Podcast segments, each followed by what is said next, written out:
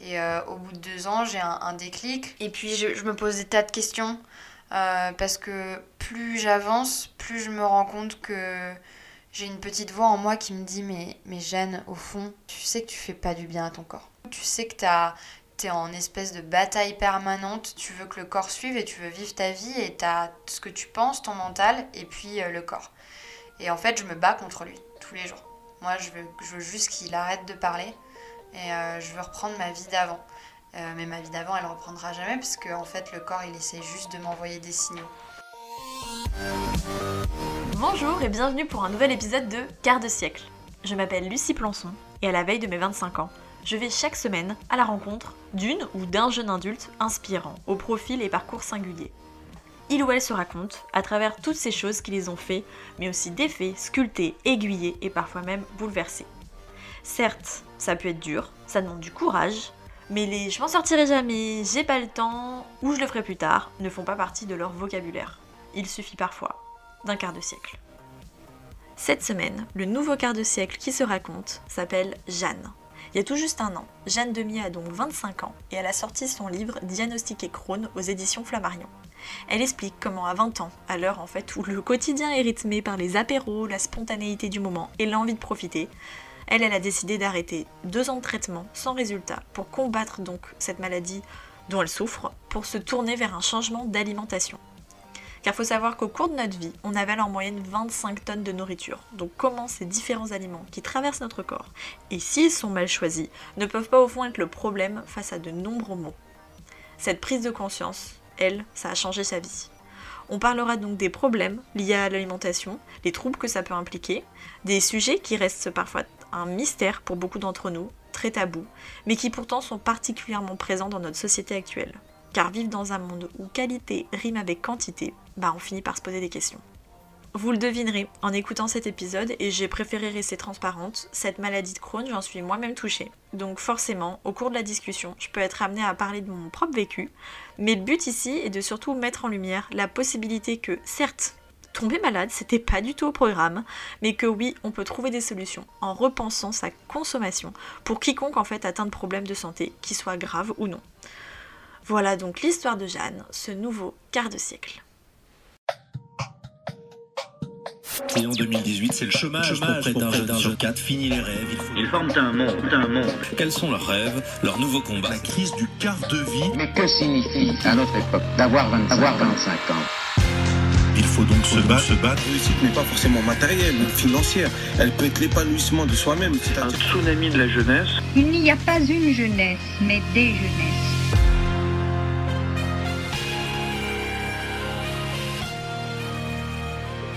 Alors, Jeanne. Bonjour. Donc déjà, euh, comment t'as atterri ici? J'ai découvert ton livre, Diagnostic et Crohn, euh, cet été. Et c'est vrai que dans ce podcast, je parle pas beaucoup de moi. Et je pense que c'est important d'être un minimum honnête et transparente là-dessus, puisque pour remettre dans le contexte, donc avant cet été, euh, j'ai passé une année assez euh, compliquée aussi bien physiquement que psychologiquement, à cause donc entre autres de cette maladie, donc qui est la maladie de Crohn, qu'on m'avait dit moi-même en fait aussi euh, diagnostiquée. Et je suis tombée sur ton témoignage bien des mois après, et je l'ai trouvé particulièrement fort, et c'est une belle forme d'espoir qui est important de partager, à mon avis. Donc merci à toi d'être là, Jeanne. Merci à toi. Donc maintenant, pour revenir à ton parcours, tu as donc 26 ans. Mhm. Et euh, il y a probablement 10 ans, tu ne serais absolument pas douté euh, de là où tu en serais arrivé aujourd'hui. Mhm. J'aimerais d'ailleurs savoir euh, qui était donc Jeanne il y a 10 ans. Tu avais 16 ans. quel genre de fille tu étais avant cette nouvelle vie? Bah, J'étais une fille extrêmement bonne vivante, extrêmement euh, joyeuse, extrêmement entourée, en tout cas sur le papier, puisque j'ai appris plus tard que, que c'était pas euh, forcément. Euh, que ça voulait pas dire grand chose d'avoir 500 amis. Sur le papier, mais en tout cas j'étais voilà une jeune fille très insouciante qui riait beaucoup, qui était toujours dans le côté voilà, désinvolture, instant présent, euh, le bon plat de pâtes, euh, les bons moments entre copains, euh, qui travaillait pas trop à l'école mais qui avait des facilités donc ça passait toujours, euh, qui a grandi euh, dans un cadre familial euh, plutôt sympa avec des parents doux, attentifs et aimants. Je suis née à Saint-Malo et après j'ai été rapatriée entre guillemets à Paris parce que mes parents y travaillaient et que pour eux il était évident que mon avenir professionnel se dessinerait là-bas, comme, comme pour ma sœur. Et, euh, mais j'ai quand même une connexion forte euh, à la nature quand j'étais petite, euh, notamment le bord de mer, les animaux et, et la plage et le sable et voilà. Et, mais après, évidemment, à l'adolescence, très contente d'être à Paris, d'avoir voilà, les choses cool euh, qui sont euh, amis. mes amis, les premières soirées, traîner devant les arrêts de bus, dans les pots de- d'échappement, voilà, c'était cool et du coup, euh, et puis euh, c'était pas très cool euh, le côté euh, proche de la nature et, Oui, et bord de mer finalement. mieux donc, le soir, en Exactement. soirée avec son verre. donc j'ai vite appris les codes de la vie parisienne, qui étaient plutôt dès l'âge de 16 ans. En fait, moi j'ai eu pas mal de liberté puisque j'avais des parents qui travaillaient beaucoup, euh, qui étaient présents sans être présents et qui me faisaient plutôt confiance. Et comme il n'y avait pas de soucis majeurs, que je passais les, les années et les étapes, j'ai été euh, très vite indépendante à ce niveau-là. Et, euh, et j'avais euh, très vite une bande de copains avec laquelle euh, on s'amusait et on était dans une optique de, euh, de dépasser pas mal nos limites et de et de d'aller dans les excès pour s'amuser euh, et avec une personnalité bah voilà comme je vous le disais euh, moi euh, très fêtarde très euh, on fait la fête avant tout et donc euh, bah, je me suis mise pas mal à sortir, à prendre, euh, à, boire, à profiter de la vie euh, avec les moyens qu'on avait et donc euh, avec plutôt des produits bas de gamme évidemment. Ah mais non, merci, je... Dans les yeux. C'est quand même pas mal, hein 12 12 Et toi, 2 Non, non, moi, ça ferait 4, là, c'est pas Déjà Oh, là, 4 est gagnant. Allez, garde la cadence. Euh, mais évidemment, à cette époque, je ne me doutais pas une seconde que de toute façon, qu'il s'agisse de mon alimentation ou qu'il s'agisse des boissons que je prends ou de tout le reste, euh, ça pouvait avoir un impact sur la santé. Parce que euh, bah, j'étais une jeune fille euh, sans problème de poids, en tout cas euh, adolescente. Et pour moi, j'étais formatée comme les enfants des années 90. C'est-à-dire que euh, quand on est mince euh, et que voilà, on a un corps à peu près dessiné, puisque je faisais un peu de danse, je commençais à moins faire de sport quand je me suis mise plus à sortir, mais ça allait à peu près. Tant que j'étais mince, ça veut dire que j'avais la santé. Euh, donc j'étais dans une logique euh, de rester mince et de faire euh, des fameux régimes protéinés avant l'été. Donc je me nourrissais de blanc de poulet, de soda light, et puis ça m'arrivait aussi de fumer quelques cigarettes pour, en guise de coupe-faim, ou même déjà entre 16 et 18 ans, de prendre pas mal de, choses en pharmacie pour couper la faim, pour euh, drainer, enfin des queues de cerises chimiques, enfin des trucs assez dingues. Et pour moi, c'était vraiment euh, comme la pub à la télé ou comme la pub dans les magazines, euh, c'était ça ma vision de la santé. Ça, c'est important que je te dise ça, parce que quand tu me demandes euh, où est-ce que tu étais il y a 10 ans et où est-ce que je suis aujourd'hui, par rapport à ma vision de la santé, euh, c'est euh, dingue en fait de me dire euh, quel chemin j'ai parcouru et tout- toute cette... euh, C'est un monde. tout, ce- ouais, tout cet euh, l'aveuglement euh, euh, que j'avais et, et- et qui j'étais.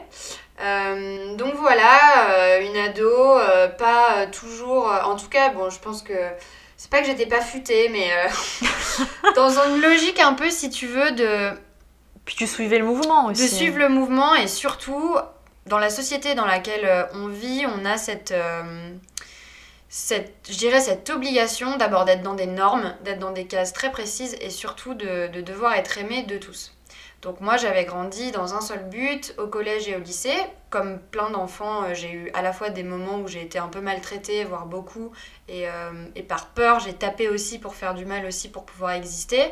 Et euh, d'ailleurs j'étais dans un groupe où j'étais plutôt dans une bande de filles, euh, vraiment les filles que tu vois un peu dans les films américains. Et moi, j'étais le bras droit, le bras droit du grand chef, donc pas du tout en fait de vraie autorité, mais plutôt une suiveuse euh, qui voulait pas qu'on lui tape dessus et qui voulait être respectée.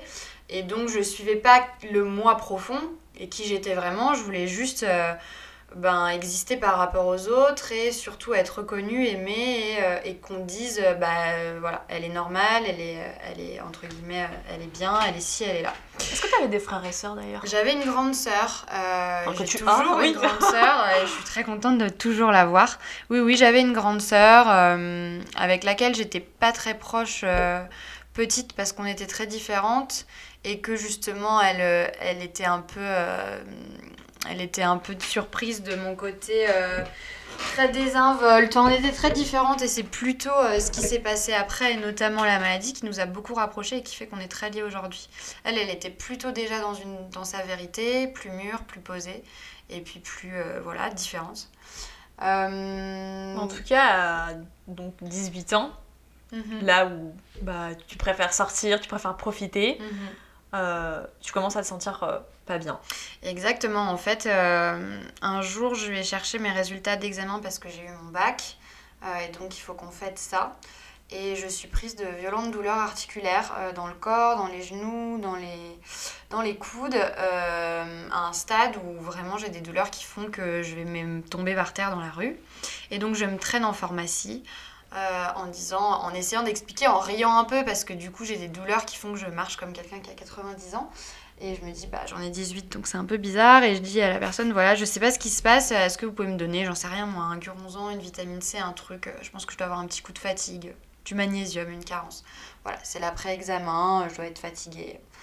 Et je repars avec, hop, une pilule, un comprimé, parce que ça c'était aussi ma vision de la santé. hein. Ma vision de la santé c'était une douleur, un ressenti euh, négatif. Non, quand on vit dans une, dans une vie moderne et qu'on a euh, tout aseptisé et que, et que euh, voilà, on a le progrès de la médecine, il faut jamais souffrir et euh, surtout il faut prendre une pilule qui correspond à un organe et une pilule qui correspond à un symptôme. Donc c'est comme ça que je me suis toujours soignée depuis petite avec euh, des antibiotiques euh, puisque j'avais comme tous les enfants euh, grippe, gastro, etc. Et en fait, euh, ces douleurs vont persister dans les semaines à venir et vont s'accompagner d'autres douleurs qui vont être des symptômes gastro, qui vont être euh, des nausées très fortes, euh, qui arrivent en fait quelques instants ou quelques, une demi-heure après que je mange quelque chose, sachant que mon alimentation de l'époque, elle est vraiment très dénaturée. Euh, alors j'ai grandi hein, avec euh, aussi des recettes de grand-mère un peu, mais c'est vrai qu'à l'adolescence et avec mon indépendance, il y a de plus en plus de plats euh, sous vide, même si c'est des plats sans calories, parce que j'aime beaucoup le zéro calorie. Euh, donc euh, des espèces de faux steaks. euh, Tu penses manger sain parfois ah, mais bien sûr, je mange beaucoup de salades bar pour rester mince, des salades en plastique, c'est ce que je, c'est ce dont je parle maintenant, qui, m'écoute- qui me coûtait très cher en plus, avec des sauces dans des sachets plastiques. Mais c'était des salades, donc pour On moi, pense faire euh, le bon choix. une salade, un jus de fruits, un, jus- un jus d'orange, et je me disais, ok, là je suis au top, je suis vraiment au top, c'est trop bien. Euh, voilà, et donc après, bon, il y avait l'alimentation, euh, les trucs un peu euh, plus fast-food. Bref, beaucoup, beaucoup de sucre dès le petit déjeuner, beaucoup de mauvais. de, de mauvaises choses que j'ignorais complètement. Mais pour moi, encore une fois, de toute façon, il n'y avait pas de lien. Ni avec la santé, ni avec... T'avais toujours fait comme ça toujours Donc, fait comme ça. Toujours. Sauf... Ça n'avait pas lieu d'être. Exactement. Euh, pendant plusieurs semaines, je vais commencer à avoir des douleurs, euh, des douleurs au niveau du ventre, un peu comme des coups de poing, euh, une fatigue immense aussi qui va commencer à s'installer, une fatigue, une fatigue où je me réveille après 12 heures de sommeil, je suis fatiguée. Un peu aussi une, sensation de brouillard, les idées pas claires, un côté, je me sens irritable, je me sens, je me sens pas bien. Voilà, je me sens pas bien, je me sens mal dans ma peau, mais pas dans le sens, euh, l'expression mal dans sa peau par rapport aux autres, mais par rapport à soi. Je suis mal dans le corps. Euh, je suis mal dans le corps et donc euh, par instinct, je vais faire des, examens plus poussés puisque j'ai passé un été compliqué à la suite des résultats du bac. Et là, très vite, je vous, je, je, je- on me propose en fait de faire des examens complets qui sont évidemment fibroscopie, entéro-IRM, coloscopie, Euh, total. la totale. Je me réveille euh, d'une anesthésie générale un matin en ayant vraiment, en me disant au pire du pire, j'ai une bactérie. Hmm. Euh, Les antibiotiques, ça va suffire. virus. Voilà, exactement. Moi, on, on me dit, bon, bah, j'ai un truc qui va pas, on va l'éradiquer. Parce que pour moi, euh, on désinfecte, on nettoie, on retire. Voilà, c'est la chirurgie, c'est. Après, on je peux tout faire. Tu vois, typiquement, c'était exactement le genre de choses que je pensais aussi. Voilà. C'était un coup d'antibio et ça partira. Exactement. Et je me réveille de l'anesthésie générale, donc je sais pas si tu t'es déjà réveillé d'une anesthésie générale, mais c'était toujours un peu quand même dans les vapes. Euh, il se trouve que j'étais dans des hôpitaux publics, hein, donc on se réveille un peu à la chaîne, Mm. Euh, mais, mais je leur en veux pas du tout d'ailleurs, hein, ils sont tellement euh, débordés, il y a tellement de demandes qu'en Ouais, en fait salle on, de réveil. euh. on est en salle de réveil un peu aligné avec des infirmières qui passent. Et on a- Faut commencer à débarrasser. Incision C'est fini, ça s'est bien passé. Vous êtes en train de vous réveiller doucement. On sort en salle 4, s'il vous plaît, on sort en salle 4. Allez, on va faire une biopsie et puis on se transmet. Bah là, tu vas. Bah, tu elle a pour vu. Et on attend, euh, bah on attend, euh, moi j'attends un peu le messie puisque j'attends euh, mon gastro, Le le, gastro, premier gastro avec la blouse blanche. Euh, je l'attends, je me souviens longtemps, très longtemps ce jour-là.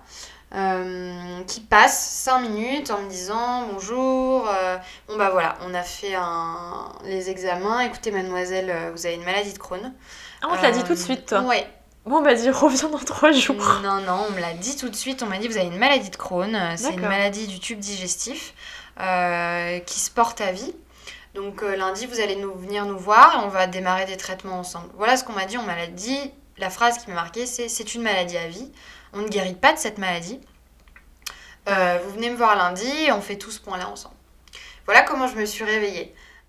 Donc là, gros choc, énorme choc parce que moi j'ai en fait euh, dans ma tête euh, toujours et dans ma réflexion hyper désinvolte et hyper détachée de tout et hyper têtue. Euh, je suis là, non mais les gars, moi j'ai pas le temps, enfin j'ai pas le temps d'être malade, euh, j'ai pas le temps d'avoir une maladie à vie. Je veux dire, euh, ce soir j'ai un dîner, euh, Moi, c'était pareil. Un jardin bouquet, ça rentre pas dans mon Demain, programme. j'ai un week-end. Là, faut que j'aille. Enfin, non.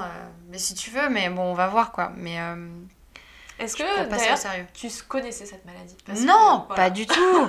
pas du tout. On est en 2011. euh, Bah, même, même moi, en, en 2017, aucune idée ah de ce que c'est que... Pourtant, maintenant, on en parle plus. Bon, ça, on y après, moi, je pense que je mettais des œillères sur plein de choses aussi. hein, mais, euh, Non, je connais pas du tout cette maladie. En plus, moi, on me parle d'une maladie rare hein, à l'époque en 2011, alors que c'est pas une maladie rare. Euh, Aujourd'hui, ça me fait un peu rire cette histoire de maladie rare, alors que c'est plus un fléau qu'autre chose.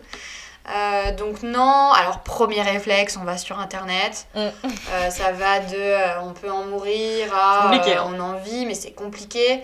Donc grosse grosse erreur. Et puis alors tout le monde qui va de son avis, de la famille, à des médecins, parce qu'évidemment les parents bienveillants et des parents inquiets, hein, avec une mère aussi très inquiète qui euh, contacte la terre entière pour trouver euh, le meilleur, euh, la référence. et c'est ça qui est drôle, c'est qu'au final, la référence, on l'a jamais trouvée à l'extérieur, c'est moi qui l'ai trouvée et c'est les solutions, je les ai trouvées en moi-même. Mais voilà, panique générale. Moi, détachée, et puis bah, dans l'idée qu'on trouve vite un traitement. Et si j'ai un traitement à vie, bah, c'est pas grave, si ça change rien à ma vie, euh, c'est l'important quoi. Surtout euh, ne, pas, déranger, en gros c'est ça. Euh, en plus, je suis fatiguée, je suis pas bien. Je retourne voir le médecin. On part évidemment sur des anti-inflammatoires et de la cortisone, tout simplement en phase d'attaque. Oui, parce que je pense que c'est aussi important de... Là, peut-être juste faire une petite coupure, Ouais, resituer ce, Resituer ce que c'est. Qu'est-ce que c'est, Voilà. en fait, la maladie de Crohn Donc en fait, euh, Tu sauras mieux en parler que moi. C'est une maladie inflammatoire chronique des intestins. euh, Enfin, va, du tube euh, digestif. et du plus. tube digestif. Bah Crohn, oui, la rectocolite, ça dépend, c'est que le côlon. Euh, Bah, on parle de Crohn. On parle de Crohn. Mais c'est plus compliqué que ça, tu vas voir, parce que Crohn, euh, c'est une maladie pour moi qu'on appelle Crohn, alors qu'en fait, que ce soit une rectocolite hémorragique euh, ou une autre maladie inflammatoire, c'est une inflammation avant tout. Mais bref, on est encore, il est encore un peu tôt pour en parler. Euh, c'est une maladie euh, donc euh, du tube digestif où la muqueuse intestinale en fait qui tapisse les intestins, qui ressemble globalement à la peau, hein, qui est, euh, va en fait euh, être attaquée et euh, ben, commencer à être comme blessée, c'est-à-dire saigner, s'enflammer, réagir. Donc il faut juste imaginer un petit couteau, une coupure sur la peau, ça saigne, ça brûle, ça picote. Euh, et ça ne cicatrise pas puisque c'est euh, chronique. Donc si, ça peut cicatriser, mais ça revient. Euh, en fait, c'est exactement comme, et d'ailleurs, c'est, c'est- en termes de, de symptômes, c'est aussi lié à des, souvent à des soucis de peau, mais imaginez un eczéma, en fait, qui arrive sur, sur un temps de trois semaines, euh, qui euh, peut être très invalidant, et puis qui disparaît un matin, et Ouais. puis qui revient. Voilà, et la personne, elle gère ça. Euh, 10 ans, 20 ans, 30 ans, On parle de, comme elle peut de crise et de de rémission. crise en et de rémission. Voilà, espèce de crise où il, comme une gangrène et puis euh, et puis euh, bah, on a euh, donc un microbiote intestinal complètement à l'envers avec euh, bah, des symptômes principalement gastro. hein. ça va être du coup bah, imaginez un, tube digestif qui veut une muqueuse intestinale qui veut plus jouer son rôle. Donc bah, plus de digestion et un problème de malabsorption et de dénutrition totale. Ça peut se traduire par des vomissements, ça peut se traduire par des diarrhées, ça peut se traduire du coup comme il y a une inflammation par des douleurs inflammatoires, Euh, ça peut se traduire par des soucis de peau, ça peut se traduire par Puis comme tu as dit, grosse fatigue aussi. énorme fatigue, énorme fatigue parce que vous arrivez à un Avec stade euh, où du coup il n'y a plus d'absorption correcte. euh, des minéraux, des vitamines, plus rien ne se fait. Donc si vous crachez toute la journée et que plus rien ne rentre, voilà, la digestion et finalement c'est là où on se rend compte que c'est quand même euh, ce qu'il y a de plus important et que dès lors que la machine ne fonctionne plus et est cassée, c'est compliqué. Voilà, et donc en fait la logique c'est de pouvoir nous apprendre à gérer avec la maladie, c'est-à-dire de faire diminuer les crises et de surtout faire taire la maladie avec des médicaments ou des antibiotiques, etc. Oui, ils disent d'endormir. Moi, je, je sais que souvent les médecins euh, me disent on va endormir la maladie. Exactement, euh, parce qu'on part du principe que ce ne sont des maladies qui ne se soignent pas. En tout cas, que la médecine allopathique ne sait pas guérir. Donc, euh, alors il y a beaucoup, beaucoup de stades dans la maladie de Crohn. Il y a des stades légers, entre guillemets. Euh, il y a des stades très avancés. On peut mourir dans des cas très rares, puisqu'on peut euh, évidemment euh, mourir de déshydratation et puis de Si c'est pas pris à temps. Si c'est pas pris ou si malheureusement on arrive à un stade où on retire, on doit retirer et trop opérer, parce qu'en fait la technique c'est aussi la chirurgie, puisque comme la, gangrène, la ga- la gangrène peut monter, euh, bah, il y a un moment où on coupe les parties trop abîmées du tube digestif. voire même donc des poches aussi. Exactement. Euh, Donc euh, pour en revenir, toi, donc on te l'a diagnostiqué. Euh, le protocole en général, pour des personnes qui en tout cas sont pris jeunes, il y a souvent donc cortisone, ça a été ton cas. Cortisone, pentasa en traitement de fond qui va un peu servir de, de petit pansement, on va dire.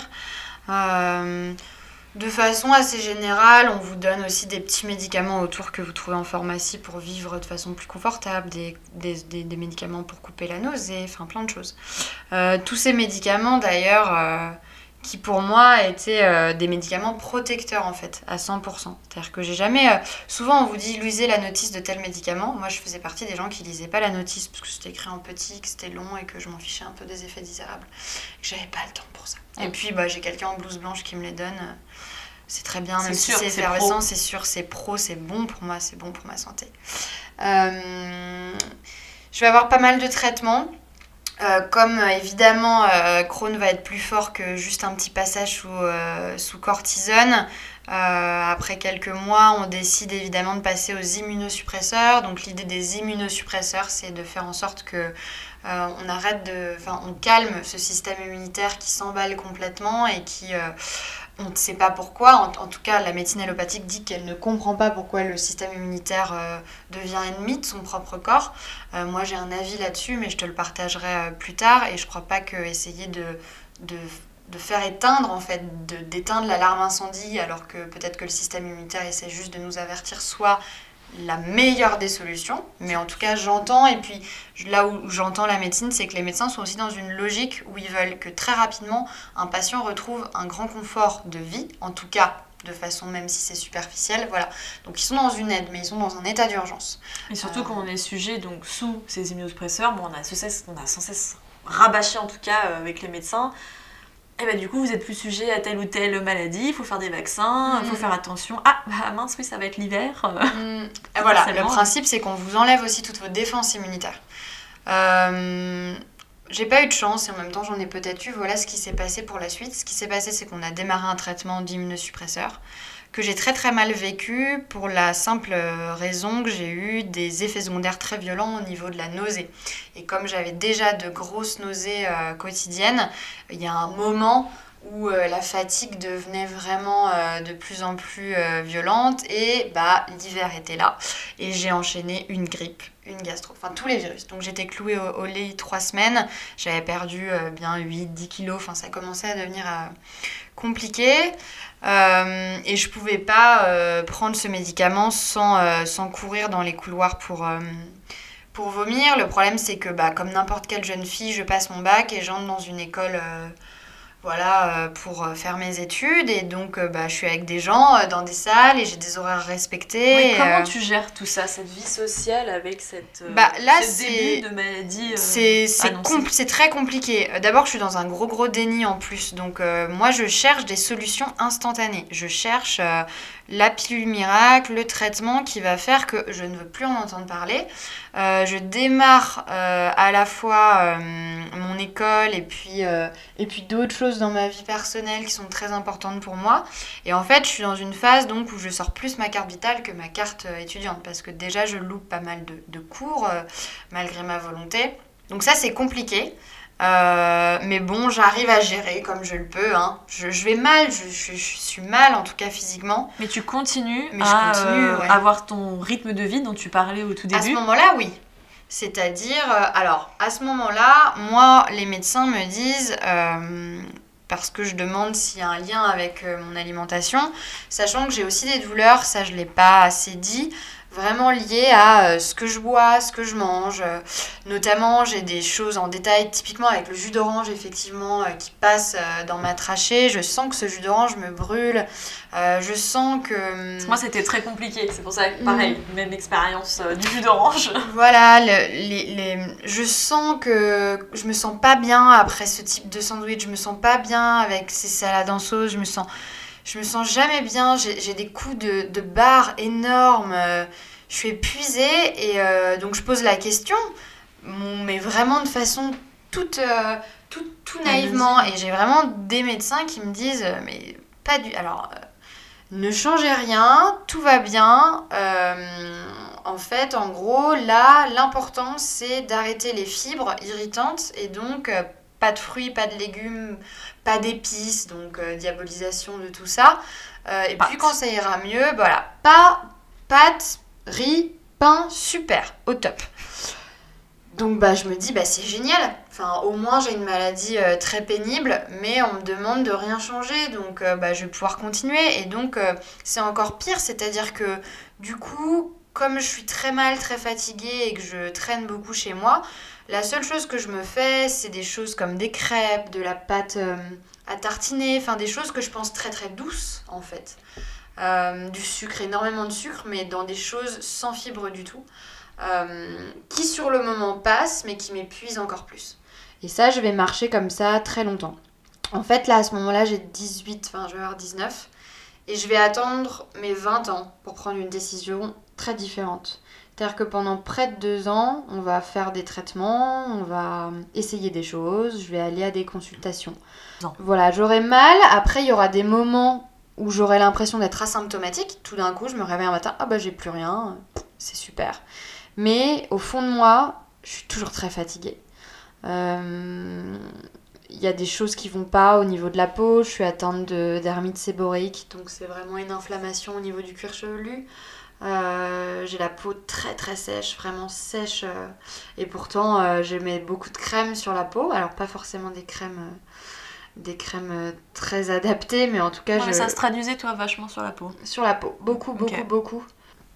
Et puis je, je me pose des tas de questions parce que plus j'avance, plus je me rends compte que j'ai une petite voix en moi qui me dit mais, mais Jeanne, au fond, tu sais que tu sais que tu fais pas tu sais que tu fais pas du bien à ton corps.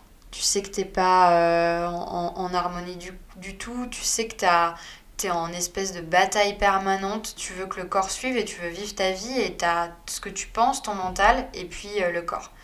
Et en fait, je me bats contre lui tous les jours. Moi, je veux, je veux juste qu'il arrête de parler et euh, je veux reprendre ma vie d'avant. Mais ma vie d'avant, elle reprendra jamais parce que en fait, le corps, il essaie juste de m'envoyer des signaux. Et euh, au bout de deux ans, j'ai un, déclic. Le, déclic le plus fort, c'est euh, j'arrive à une énième consultation dans un gros hôpital à Paris avec une femme très bien, très douce, euh, à qui j'ai rien à reprocher. Euh, qui me parle des anti-TNF, de passer un traitement supérieur, donc de la biothérapie, avec un peu une dépendance à l'hôpital, puisque ça se passe par injection à l'hôpital, sauf si après on apprend à le faire seul, mais voilà. Et surtout à, avoir un- un- une vraie vigilance au niveau des contrôles, parce que il faut faire des prises de sang. Ouais, c'est beaucoup plus contrôlé. c'est beaucoup plus trop contrôlé parce que à la fois c'est plus puissant, donc les effets peuvent être plus bénéfiques. hein. Il y a vraiment des, il y a des gens euh, qui- sur lesquels ça fonctionne très bien et qui, qui sont un peu tranquilles. Et en même temps, on a une prise de risque euh, qui est plus élevée. Donc euh, ma gastro à ce moment-là me raconte tout ça, m'explique, m'explique. Euh, mais c'est vrai que je suis un peu, euh, je suis un peu ailleurs. Euh, je me pose toujours, j'ai toujours ces questions en tête de me dire mais euh, mais comment c'est possible qu'une maladie, que j'ai un tube digestif dans cet état, que je sois dans cet état, et qu'il n'y ait pas un lien avec euh, ce que je me mets dans la bouche, quoi. Qu'il n'y ait pas un lien avec l'eau que je bois, avec, le, avec ce que je mastique, avec comment je me nourris, avec, avec le fait qu'en ce moment je suis trop sédentaire parce que j'ai mis. parce que je bouge beaucoup moins que quand j'étais enfant et que quand j'aimais la danse petite. Je bouge plus. euh, je me maltraite, en fait. J'ai l'impression de me maltraiter. Euh, et je voilà, j'ai des déclics, des déclics, des déclics. Et euh, Tu lui en parles, ça? Non, Parce non, que- je- elle comprend pas, elle comprend pas parce qu'elle me, elle me dit en fait que le traitement que je m'apprête à prendre, si on le prend, il faut pas s'exposer au soleil. Et ça pour moi, déjà c'est un énorme électrochoc parce que je lui dis mais pas s'exposer au soleil, euh, faire attention avec une, une crème 50 50 ou... Je dis non, non, pas s'exposer au soleil, euh, soleil. t-shirt, chapeau, casquette, lunettes, aucune exposition, quoi. C'est pas compatible avec le traitement. Ça, pour moi, c'est euh, c'est tellement contre nature. Enfin, pour le coup, c'est c'est le seul truc qui reste. Moi, je- j'ai grandi, je me baigne à l'année, même dans une eau à 10 degrés. À partir du mois d'avril, je suis en bord de mer. De, plus, de façon plus superficielle, j'ai beaucoup fait, je fais des concours de bronzage avec mes copines. Enfin, pour moi, le, le soleil, c'est voilà, c'est la vitamine D, c'est c'est ouais. liberté. Et donc déjà, ça me bloque complètement. Et donc je lui, rédhibitoire. je lui toi. dis, elle, elle se moque gentiment de moi en me disant mais là Jeanne, euh, on rigole plus quoi. Enfin, on est sur une maladie euh, où tu vois bien que ça évolue parce que je rappelle que j'avais quand même une vingtaine d'ulcérations minimes. Donc c'était à la fois pas trop creusante mais géographiquement très dispatchée. Ce qui présageait euh, rien de bon du tout parce que ça veut dire qu'en plus on peut pas forcément opérer par petits bouts mais qu'on va être obligé de traiter sur le fond et qu'on sait pas comment ça va évoluer. Et j'avais que 18 ans quand ça a commencé, donc euh, à 45, on peut se dire, euh, enfin, surtout avec l'hygiène de vie que j'avais à l'époque, Ça allait bien s'empirer. ça aurait pu bien s'empirer et bien dégénérer. Euh, je refuse le traitement. Je pète un plomb, en fait. Je, je pète un plomb et je. Et je... C'est plus moi qui parle, c'est euh, le corps qui parle. Mais du coup, euh, je le dis quand même et je dis écoutez, euh, je vais faire une pause dans les traitements là. J'ai l'impression de, de rien comprendre à ce que je fais, que rien n'a de sens. Et j'ai j'ai l'impression que j'ai des choses à, à voir par moi-même. Euh, parce que j'ai une intime conviction qui est euh, que je me nourris pas correctement, que je fais pas les choses bien avec le corps. Et donc, bah, laissez-moi six mois, laissez-moi du temps, laissez-moi faire à ma façon. Et si dans six mois euh, c'est pire, bah, je reviens et on prend ce traitement. Et puis on verra. Et je me lève et je pars et je suis majeure et vaccinée. Donc la gastro me dit, ben, de toute façon, euh, je peux rien faire. Et puis de toute façon, elle, elle a tellement de patients derrière. On est tellement nombreux, même quand on a un rendez-vous euh, pour euh, trois semaines à l'avance, on attend une heure avant de passer pour une consultation de 20 minutes. Où on t'explique rien. On t'explique rien parce que. Mais je comprends, on t'explique rien parce que euh, le médecin en face de toi se dit elle est jeune, ça l'intéresse pas forcément, elle pourra peut-être pas comprendre, j'ai pas le temps de lui expliquer. Euh, Après, par exemple, tu vois, juste par rapport à moi, mon expérience, je sais que le premier docteur que j'avais prenait pas le temps d'expliquer, Mm. parce que pour elle, c'était euh, c'est bon, c'est acquis, elle, elle connaît, elle a pas besoin d'expliquer, hop, crône, tac, tac, tu peux manger ce que tu veux, allez, rentre, on fait ta cortisone. Mhm.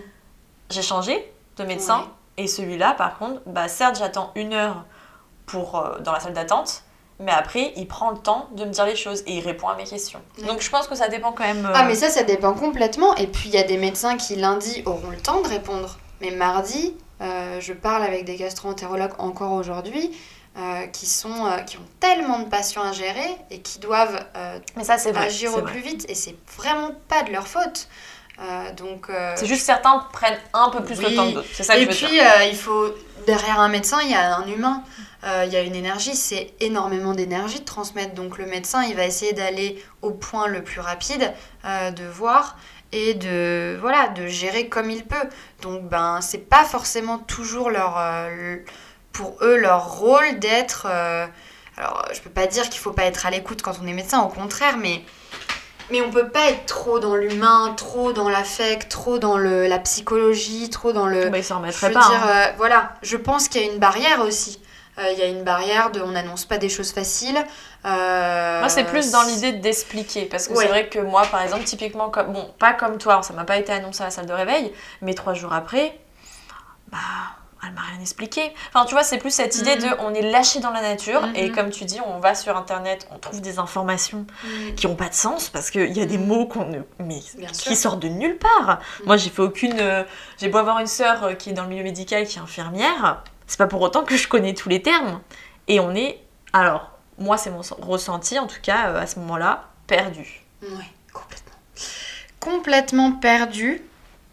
Je sors de chez le gastro avec ma mère qui suit, qui comprend pas trop ce qui s'est passé, mais euh, bon, qui me dit bon bah. Mais qui te fait confiance faut aussi. que j'ai confiance en ce qu'elle fait parce que j'ai pas trop le choix. Euh, je tombe sur le, dans le service gastro, dans les couloirs, sur un distributeur de, de soda et de bonbons. Bon, je sais pas si je peux dire des marques, on s'en fiche d'ailleurs des marques. Oui, mais- on s'en fiche. mais euh, ça achève de me convaincre en fait qu'il y a un. Pour moi, il y a un, il y a un problème dans ce système. Il y, a il y a une faille. Il y a quelque chose qui me, qui me dérange. Il y a trop de non-dits.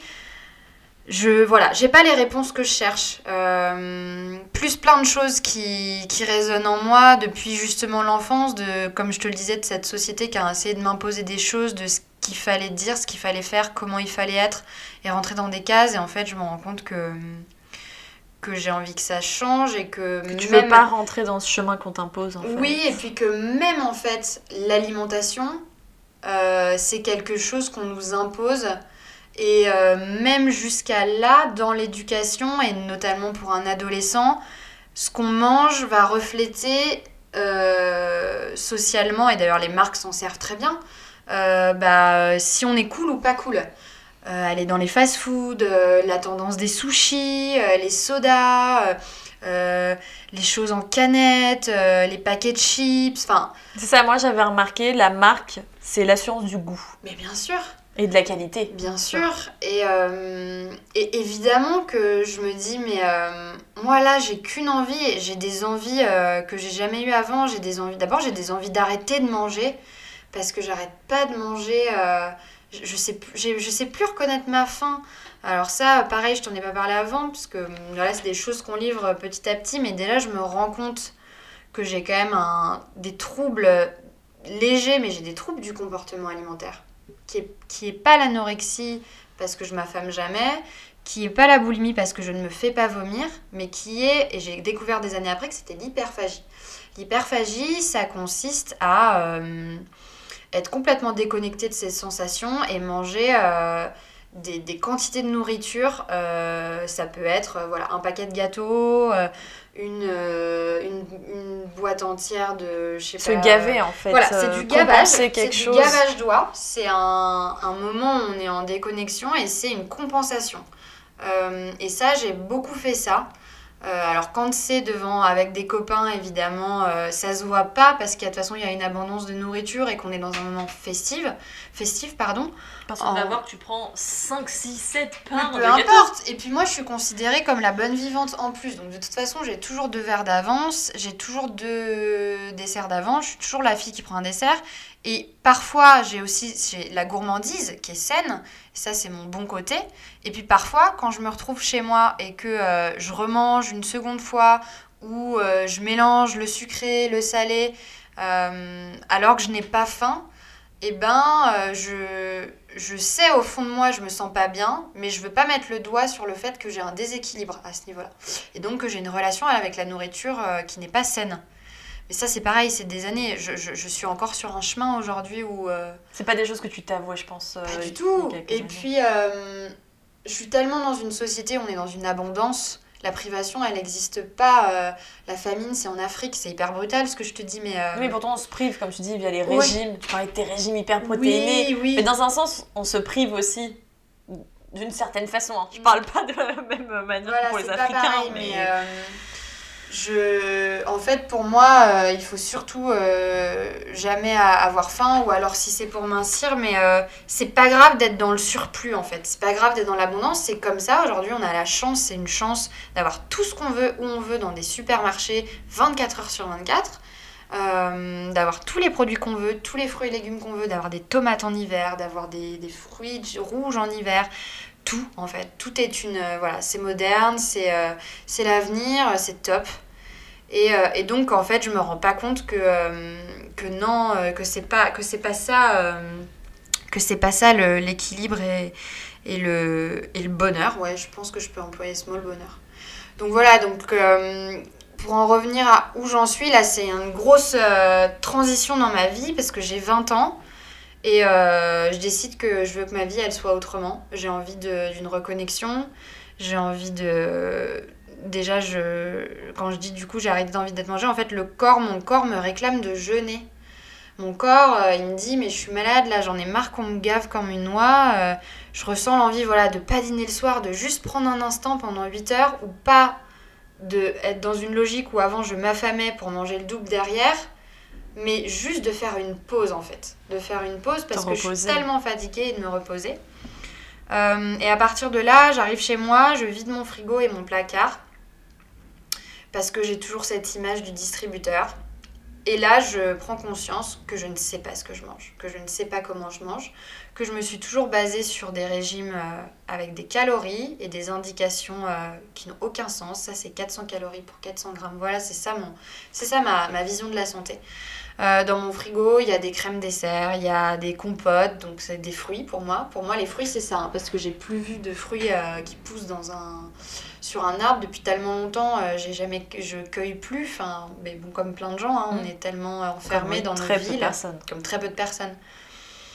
Euh, je vois beaucoup de plats préparés, beaucoup de plats euh, prêts en 3 minutes.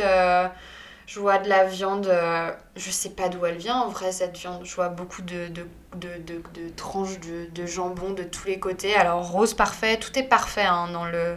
Puis rappelons-le, c'était il y a 6 ans, donc il n'y avait pas Ouais. encore tout Ah, pas du tout. côté. Faut euh, savoir qu'il y a le... mise en la- des bons produits. Non. Le- à l'époque, c'est vraiment euh, la marque est reine. Surtout que pour mes parents, voilà, une fois encore, et pour moi dans ma tête, la marque est l'assurance d'avoir du bon. C'est-à-dire que la sous-marque, euh, ça c'est dangereux. Euh, mais la marque, c'est bon. Enfin, c'est un gage de qualité. Voilà, ça c'est le la plus grand mensonge. Coucou, de Hachis Parmentier, de Marie. Moi, mon hachis, c'est du travail d'orfèvre. Et du bœuf 100% français. Comme Marie. Quelques minutes au four et c'est prêt. Ah, pas comme Marie. Ah, Marie, elle prend le temps de le faire gratiner lentement. oh. Ouais, goûte.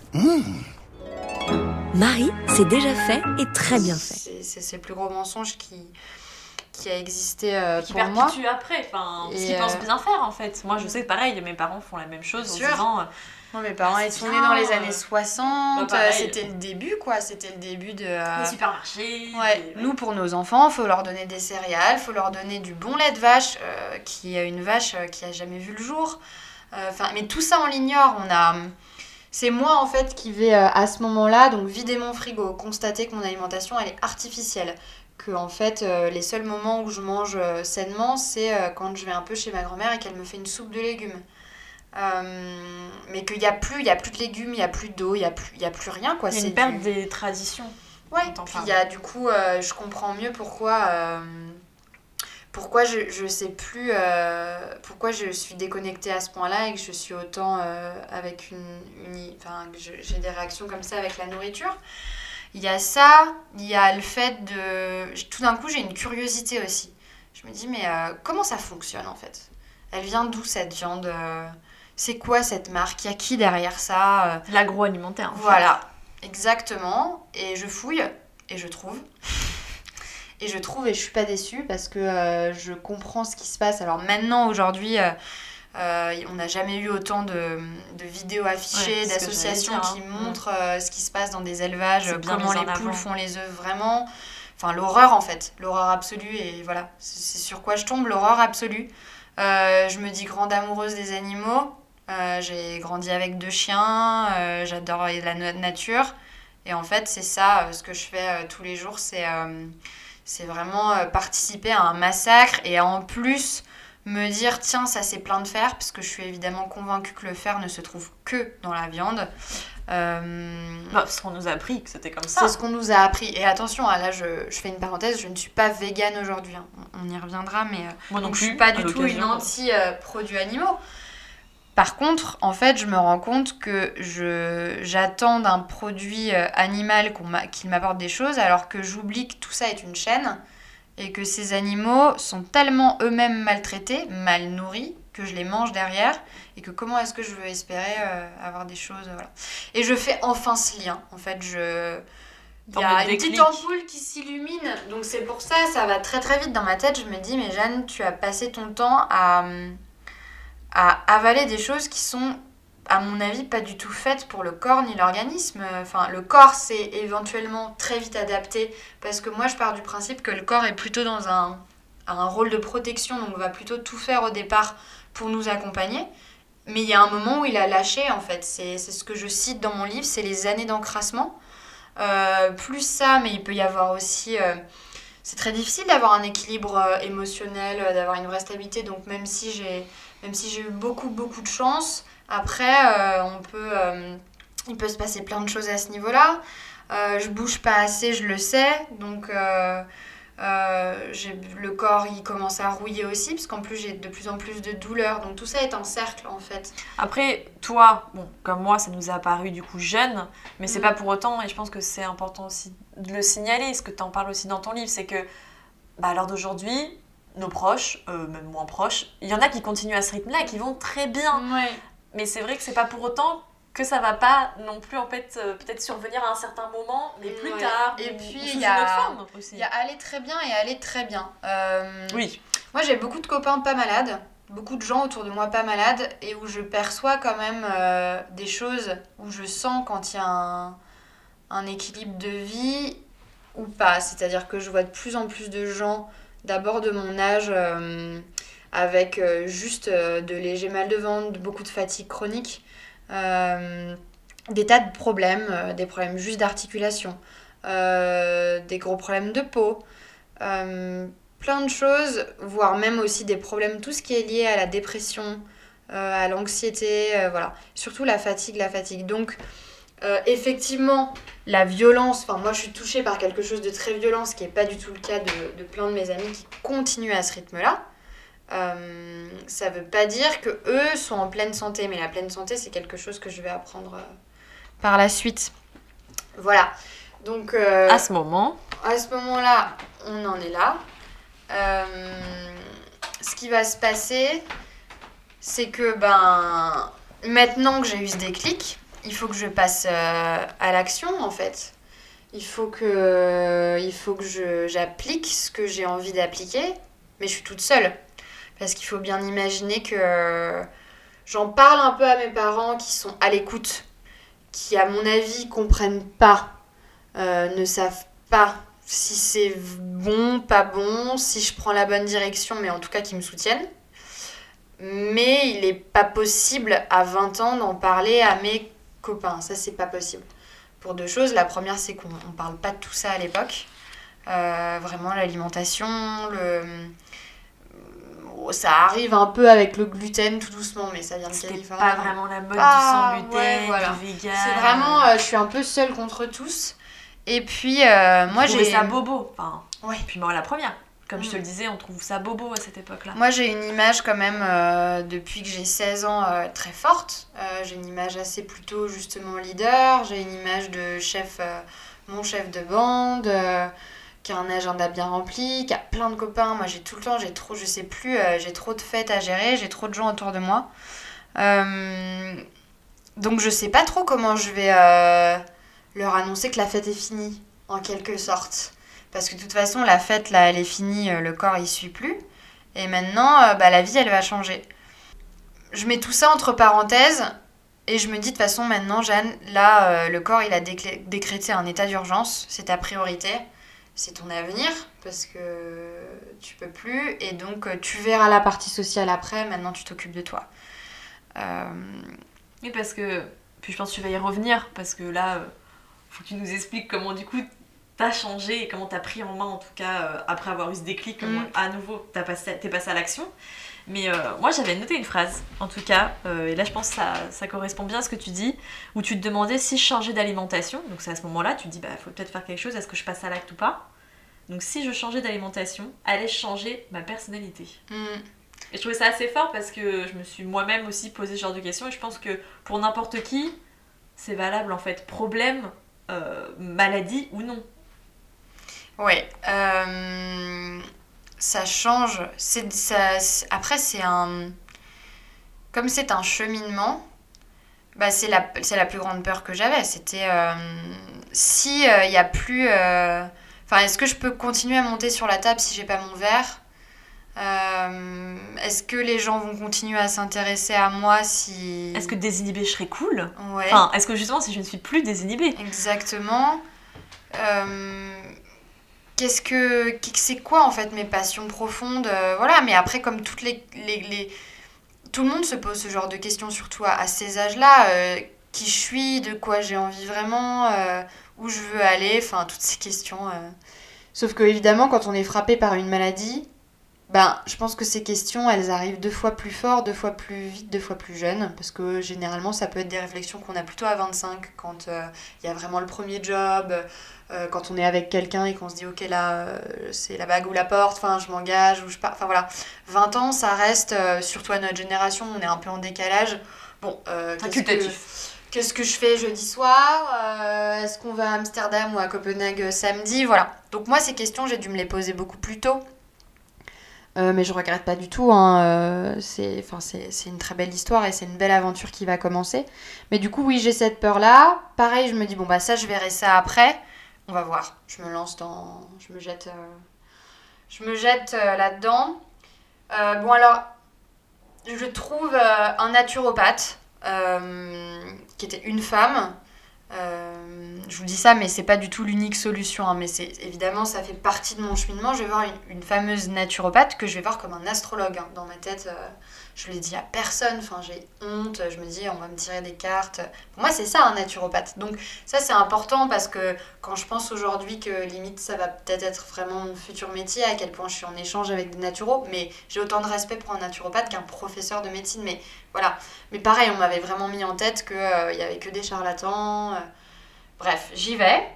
Bon, c'est comme dans toute pratique, hein. il y en a des charlatans. Partout. Mais, voilà. Mais c'est vrai que beaucoup, bah oui, parce que euh, faut faire attention. Mais bref, je vais voir une naturo qui pour la première fois m'explique euh, ce qui m'arrive selon elle, selon son point de vue, en me disant voilà Jeanne, euh, aujourd'hui tu as une inflammation, tu as ce qu'on appelle des intestins irrités, abîmés, euh, parce que bah, ta muqueuse intestinale elle a beaucoup beaucoup subi parce que tu n'as pas su respecter tes besoins vitaux, que euh, tu as une alimentation en fait euh, qui de toute façon, même quand ça, n'allait, quand ça allait bien, euh, était vide. C'est-à-dire que même en soi, si euh, tout n'était pas dramatique et ça te faisait pas du mal, ça ne t'apporte, rien. Ce sont des calories vides, c'est des, des farines ultra transformées, euh, c'est des colorants, c'est des additifs, c'est des conservateurs, c'est des doses de sucre dont ton corps n'a absolument pas besoin, d'autant que tu ne te dépenses pas. Je veux dire, t'es pas dans les champs toute la journée. euh, voilà.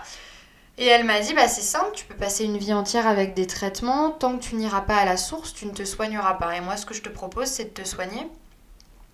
Donc voilà, tout ça était très flou, elle a commencé à me parler de ce que c'était qu'une alimentation vivante, euh, de ce que c'était que le jeûne, de ce que c'était que, que globalement de se nourrir et non pas de se remplir, que ce que c'était que d'être à l'écoute de ses sensations, euh, de reprendre du mouvement dans le corps de façon douce, de permettre euh, au tube digestif de se reposer, parce que je disais souvent, bah, c'est vrai, là j'ai pas faim, j'ai pas envie, et souvent mes, mes parents me forcent un peu, euh, Parce que depuis que je suis petite, quand on est malade, on nous dit mange, mange, mange. Oui, puis que ça se fait pas. Enfin, moi, je Voilà. sais qu'en général, euh, si tu passes pas à table, ah bah, Mm. non, quand même. Voilà, on a toujours peur justement des troubles dans l'autre sens. Non, non, mais elle va devenir anorexique, etc. Et donc elle me dit d'abord, euh, là, tu es dans un état où tu peux tellement plus rien avaler. euh, et c'est pas les fruits et les légumes euh, le problème. Le problème, c'est qu'aujourd'hui, tu as les intestins tellement inflammés que, que tout le corps est inflammé. C'est pour ça que tu as ces douleurs-là. D'autant que la cortisone attaque hein, aussi, euh, qui, a, qui a des conséquences. Donc on va tout reprendre, euh, mais tout en douceur en fait. D'abord, tu vas, tu vas jeûner, tu vas remanger comme un petit moineau. Donc j'ai beaucoup vécu euh, avec euh, de la compote de pommes que j'ai faite maison, de la soupe. Enfin, je demandais en fait à ma maman, voilà, est-ce que tu peux me faire de la compote? Est-ce que tu peux me faire de la soupe? Oui, parce que tu ne savais pas cuisiner. Non, mais pas du tout. Je savais, je savais faire. euh, ouais, encore mon œuf au plat, je le ratais. hein. Franchement. ah, c'était costaud, mais oui, mais euh, pff, en plus, moi j'étais assez enfant gâtée, donc euh, soit je vais acheter euh, dehors, soit je suis servie, mais euh, voilà. Ça, c'est un complètement nouveau. Ah oui, c'était un monde, mais c'est un monde, la cuisine que je découvre vraiment, en plus là, euh, comme jamais, encore plus depuis quelques années, mais un monde. Donc ça, c'était au départ ma maman, hein, parce que je pouvais pas tout gérer. Ça, c'est important de le préciser. euh, souvent, les gens euh, culpabilisent, etc., en disant, mais c'est trop compliqué, j'arrive pas. C'est des étapes, en fait. C'est des étapes. Donc, euh, je vais être un petit moineau qu'on nourrit un peu à la sonde avec des, des produits pour la première fois que je réapprends. Moi, je n'avais pas mangé une vraie compote de pommes depuis longtemps. J'avais pas bu de la soupe pain en brique depuis longtemps. Euh, genre euh, vraiment longtemps. Et, euh, Mais- et je vais m'écouter. Ouais. Moi, je me demande à ce moment-là, t'es où? T'es à l'école? Tu fais comment? Euh, oui, je suis à l'école. Mais euh, je là, vais je prendre mes cours, je rentre, je me repose, je vais prendre mes cours, je rentre, je repose. Je dis aux gens, écoutez, euh, j'ai un problème, j'ai un souci de santé, je peux pas trop vous dire ce que c'est. Je vais pas au week-end d'intégration, etc. Les gens disent, euh, il y a des rumeurs, ah, elle, a un- elle a une maladie grave, ouais, il y a un truc, machin, mais voilà. Mais j'ai pas le temps, donc je, je rentre et je, je suis en mode, voilà, je, je commence les choses et je verrai après. Euh, je reprends des forces quand même déjà un peu, ça se calme. Et puis ben je, je commence à lire. Je commence à chercher des réponses euh, sur internet mais sur des choses différentes. Je vais euh, du côté des États-Unis voir un peu ce qui se fait en termes d'alimentation parce que je commence à trouver des, des filles californiennes qui euh, ont déjà ce, ce côté euh, mode de vie très sain.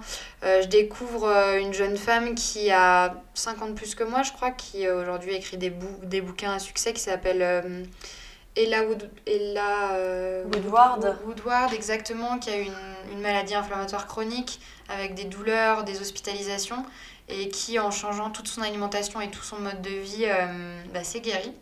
Ça m'inspire beaucoup, je m'y intéresse beaucoup.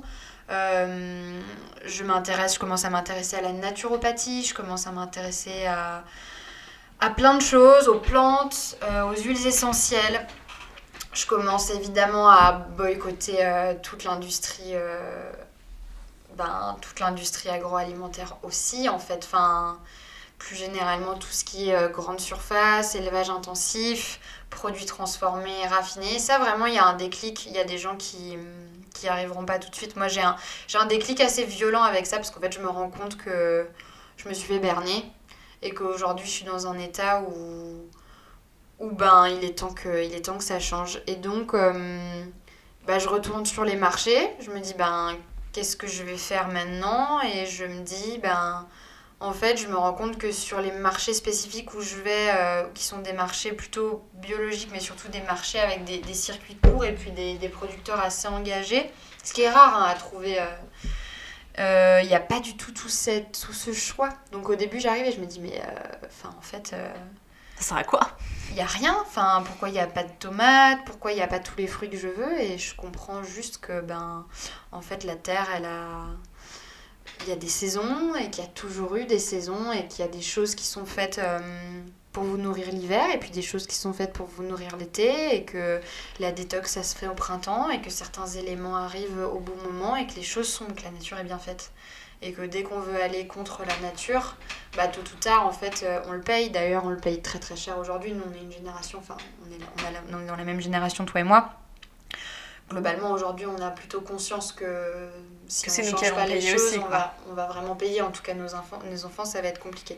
Pourtant on s'est bien amusé, on s'est toujours dit euh, pas de soucis, tout va bien se passer.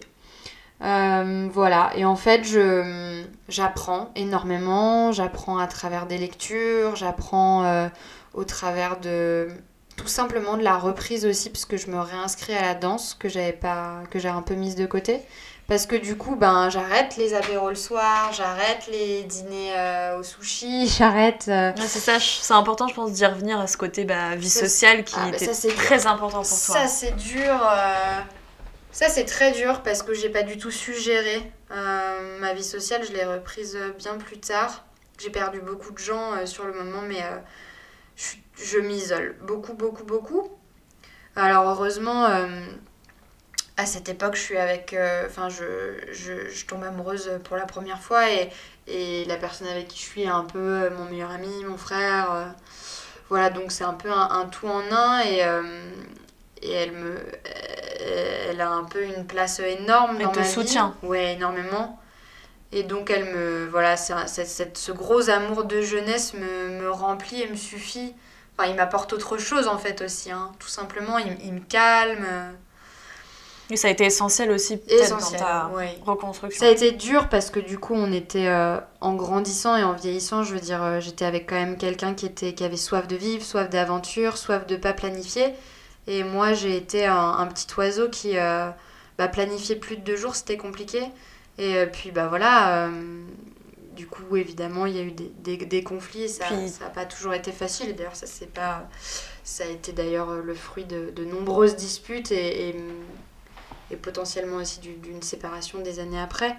Euh, mais en tout cas, ça, voilà, ça m'a permis quand même au début, enfin les, je De pense que les choses, ouais, de m'accrocher, de, de m'apporter beaucoup beaucoup de joie et de et d'avoir quelqu'un qui avait l'intelligence de se dire, je comprends pas tout ce qu'elle fait, mais euh, mais je, voilà, je pense, je pense que quand il y a de l'amour, euh, bah je soutiens. Et puis après, ce qui a été amusant d'ailleurs, c'est que finalement, euh, finalement, on, en parle et on se laisse prendre aussi au, jeu. Moi, j'ai pu aller au marché avec lui, j'ai pu faire des trucs euh, assez sympas et euh, il, a- il s'est laissé aussi convaincre par certaines choses parce qu'il aimait aussi la nature, la plage. Enfin, c'était quelqu'un d'assez sportif, assez. Pareil, hein, Oui, d'avoir avait besoin de aussi, quand même. aussi ouais on était très euh, on avait besoin d'être dehors on partait euh, longtemps dans le sud-ouest euh, on passait nos journées euh, de, à la plage etc et donc euh, et donc il avait aussi je pense ces besoins là donc ça Et donc très important quand même. Bon, tu, le- tu le dis, t'en parles maintenant, mais c'est vrai que certes, avoir une vie sociale, bon, amis, etc., t'en, parles très bien. Il y a des gens que t'as perdus, mais bon, je pense Mm, que bah, c'est. beaucoup beaucoup de toute façon, tu l'aurais aurais peut-être perdu dans d'autres occasions, euh, ce Mm. qui a été mon cas aussi. Mais je pense que à nouveau, comme tu dis, être euh, avec quelqu'un qui te comprend. Alors là, Mm. du coup, être en couple avec quelqu'un qui te comprend, là, c'est vraiment euh, bah, hyper important. Ouais. Alors après, c'est vrai que la difficulté, c'est de voir, de voir les gens qu'on aime vivre leur vie et. Il y a et côté- de- une part de jalousie aussi. Mm. Ouais, ça a été. euh, disons que c'était. euh, c'était compliqué parce que euh, y avait des incompréhensions aussi quand même. Parce que personne peut être à la place de quelqu'un qui a vraiment une maladie inflammatoire chronique. Donc je pense qu'il y avait des moments où on pouvait se poser la question de est-ce que est-ce que c'est vraiment si douloureux que ça? Est-ce qu'elle aurait pas pu faire un effort? Euh, Voilà, j'ai plein de copains qui n'ont pas trop compris hein, pourquoi je répondais plus aux invitations. T'es devenu moins drôle, quoi. Ah bah oui, c'était moins fun, euh, c'était moins fun et puis j'avais moins à offrir quoi. Je j'ouvrais plus ma maison avec tenez, c'est open euh, open frigo, open bar, euh, il y a moins de légèreté, c'est sûr donc euh, bah, je me suis isolée toute seule hein. j'ai pas j'étais pas avec des gens, les gens ont pas été méchants avec moi. En revanche, les gens ne comprenaient pas parce que personne comme on le disait ne savait ce que c'était que cette maladie parce que globalement les maladies inflammatoires chroniques ne sont pas comprises et encore aujourd'hui. En fait, euh, C'est un monde flou. c'est un monde très flou et euh, en fait j'aurais dit, c'est terrible, mais j'aurais dit euh, j'ai un cancer, il me reste trois mois, je pense que j'aurais eu beaucoup de monde autour et tout le monde aurait été... Voilà, là c'était plus... C'est invisible, c'est un handicap invisible. Ouais, on comprend pas. Donc j'ai commencé à faire tout ça dans l'ombre, vraiment. les soupes, les jus. Tout s'est construit naturellement, pour moi 100% naturellement, c'est ça qui est... euh, comme si euh, j'avais toujours voulu faire ça, comme si c'était une évidence, j'arrive pas à l'expliquer encore aujourd'hui. euh. Et un matin je me réveille et je me rends compte que ces contraintes, ce, qui me paraissait... tu m'aurais dit un an avant, me voir faire des choses comme ça, manger comme ça, jeûner, euh, changer de mode de cuisson parce que je me suis mise à utiliser, euh, à dénaturer le moins possible les aliments, les aliments. Arrêter tout ce qui était euh, petit déjeuner ultra continental, jus d'orange, tartine, sucre, sucre, sucre, sucre, sucre. Parce Ouais, que j'étais très addict au radical, sucre. euh, Ouais. complet. C'est fou. Ouais, dans un état d'urgence, j'ai été radicale comme si j'attendais en fait, comme si j'avais toujours, enfin comme si le corps l'avait appelé, mais que moi j'avais, je, je l'attendais ça depuis longtemps. Et en fait, un matin, c'est, je dis un matin de façon générale, c'est devenu un plaisir, c'est devenu un, une passion, et c'est devenu quelque chose qui a commencé à faire entièrement partie de ma vie, mais dans un côté très positif. Ce qui était encore plus perturbant parce que du coup, je me disais, mais euh, ok, c'est bizarre, ça me ressemble pas. Enfin, du coup, je me. Tu devenais quelqu'un d'autre, t'avais Je l'impression. me devenais quelqu'un d'autre, donc. euh, Donc c'est sûr pour que pour les gens qui m'entourent, euh, je pense que déjà c'est compliqué. Les gens se disaient, ok, elle nous fait un, un trip parce que sûrement elle veut faire un truc pour son physique, enfin pour être plus mince encore, ou euh, elle fait un régime, un énième régime, c'était pas du tout ça. Parce que tout le monde Euh, pense que c'est relié du coup à. Bah bien sûr apparence. que c'était lié à mon apparence de continuer à être mince et se dire ok elle est en train de péter les plombs. euh. c'est pas grave quoi. Mais euh, donc dur dur. C'est pour ça que j'en parlais le moins possible. Mais c'est pas ça. Ce qui s'est passé c'est que tout d'un coup tu sens que le corps se répare. Tu sens que le corps reprend des forces. Tu sens que tu te nourris. Tu sens que tu te réveilles le matin et que l'énergie revient. Des... Et au niveau de ta peau La peau, miracle. Oui, parce qu'on ne voit rien là, mais a une peau parfaite. Ah, non, mais il faut le dire. Non, enfin, mais euh, euh, comment dire J'ai eu euh, quand même des années où j'ai vu des dermatos, les plus grands dermatos de Paris, les plus toutes les crèmes les plus chères. Enfin, franchement, j'étais, je pouvais compter presque en pas en, mi- en, en- ouais à presque 2000 euros euh, au fur et à mesure d'années parfois. Ouais, de consultation. de consultation et de, de produits, quoi. De produits de marque pour euh, lutter contre des eczémas, contre une peau atopique. Enfin, j'avais tout essayé. et Je, pareil, je masquais pour quelques semaines ou quelques temps, mais j'allais jamais. Il y avait toujours un. Je sentais que ça picotait encore un peu. Je sentais que c'était superficiel. Et là, tout d'un coup, tu te réveilles. T'as une peau qui, qui change euh, presque de composition. Enfin, tu sens que tu as une peau qui. En fait, tu te rends compte que tu es vivante, que ta peau, c'est un organe vivant. Euh, Il y a plein de choses qui s'éclairent. Il y avait cette espèce de brouillard dans lequel j'étais en permanence. J'ai compris, en fait, longtemps après, que c'était sou- souvent, surtout dû à euh, le fait d'être en permanence dans un trio pain, pâte, pizza avec beaucoup de farine transformée, Puis du blanche. sucre aussi. Du sucre. Le sucre m'épuisait. Le sucre épuisait mon tube digestif, enfin, épuisait le microbiote. Et donc, quand tu te coupes. Alors, ça, c'est très impressionnant. Quand tu inverses la balance et en arrêtant le sucre, je vais commencer à me réveiller avec une grande énergie, de la clairvoyance, l'envie d'accomplir plein de choses. Euh, et voilà. Une envie de vivre en Une fait. envie de vivre énorme et euh, du coup hyper, euh, hyper chamboulant parce que j'étais partie sur ok j'ai une maladie à vie, euh, c'est atroce, ma vie est un peu euh, condamnée, enfin ça va être compliqué, je vais gérer comme je peux mais... euh, Oui, t'as une épée de Damoclès un peu euh, Ouais. sur la tête. Et en fait je me rends compte de toutes les possibilités là qui s'offrent à moi. Voilà donc... Mais ça a pris combien de temps Tu dis là, j'ai je commencé fais à un me sentir bien. vrai, euh, ouais, je fais un premier vrai bilan au bout de trois mois en fait. Au Ouais, bout de trois mois, euh, c'est rapide. Après c'est vrai que j'ai fait les choses à fond. Oui, t'as été drastique. J'ai été ouais. drastique, euh, voilà. Mais au bout de trois mois, je vais vraiment, vraiment mieux. J'ai plus aucun symptôme, mais ça va plus loin vraiment que les symptômes. Euh, et en fait, je fais un premier bilan, je refais un examen de contrôle. Je cicatrise beaucoup, beaucoup, beaucoup. Il me reste une ulcération. À la colo, ils ont donc direct trois mois après. mm, Ah oui, Donc c'est hyper impressionnant. c'est très rapide. Euh, donc les médecins disent bah oui c'est normal, vous savez, euh, la Crohn ça varie, hein, euh, c'est bien, c'est c'est- voilà, vous Ils avez disent de la pas que c'est grâce à ton nouveau cadre de vie. Non, j'en parle à j'en parle à demi mot, mais euh, j'en parle à demi mot. Je, je vois déjà le sourire sur les lèvres de- du médecin parce que je passe une coloscopie ailleurs. À chaque fois, j'essaye de prendre des gens nouveaux et neutres. je sais pas pourquoi, parce que je me dis bon. Et euh, mon médecin me dit bah écoutez tant mieux, c'est une bonne chose pour vous. Euh, on vous laisse euh, parce que donc il faut dire que j'ai arrêté les traitements.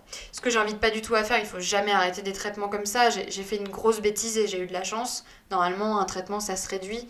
Et, euh, moi, j'ai voilà, j'ai fait des choses parce que j'ai estimé que j'étais pas assez accompagnée et que j'avais pas les réponses, donc j'ai fait, j'en ai fait qu'à ma tête. Mais donc j'ai plus de traitement et comme j'ai pris les choses à temps très vite finalement, parce que deux ans c'est pas si long, il y a des gens qui mettent 10 ans à prendre des décisions, 5 ans.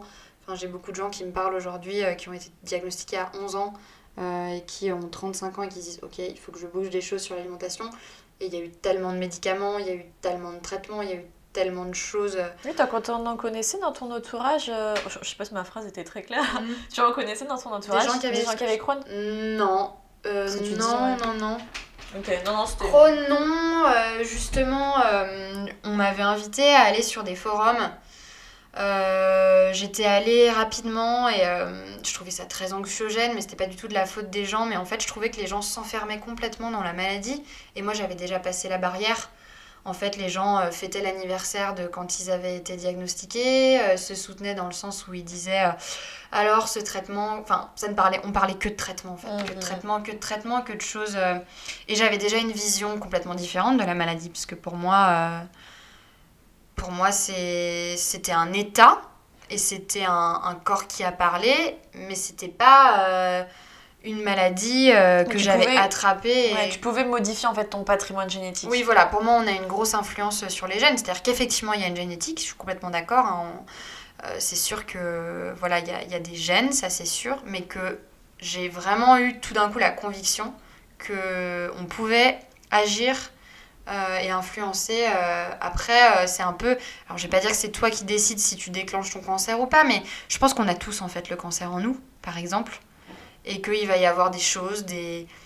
de- du corps, il va y avoir des moments, et d'ailleurs. Ouais, des facteurs même environnementaux. Exactement, bah oui, parce que euh, c'est ce qui est très compliqué aujourd'hui et ce dont on ne parle pas, parce que c'est très très tabou quand même de dire mais attendez, vous vous rendez compte de l'air qu'on respire, vous vous rendez compte de l'eau qu'on boit. Euh, par exemple, euh, là je m'équipe maintenant parce que comme je prends pas d'eau en plastique, bah, il faut que je trouve des solutions parce que l'eau du robinet. euh, il y a plein de choses euh, qui sont quand même assez toxiques. Donc, euh, Oui, on dans chaque est, ville, c'est différent, C'est triste parce que je me dis, mais j'arrive à un stade où je dois prendre des, ce que j'appelle des, des éléments pour pouvoir euh, redynamiser l'eau. Enfin, parce que bah, je peux plus. à Paris, c'est compliqué. Enfin, bref. au niveau de l'environnement aussi, d'ailleurs, j'ai fait plus attention dans le sens où bah, j'ai pris plus le temps d'aller prendre l'air. Et puis.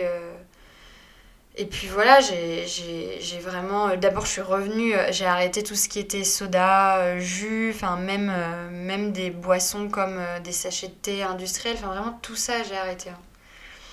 Et voilà, une nouvelle vie qui commence. Donc, un peu une nouvelle Jeanne, et en même temps, ça a toujours fait partie de moi, parce que finalement, petite, j'aimais déjà ça, donc plus une reconnexion en fait.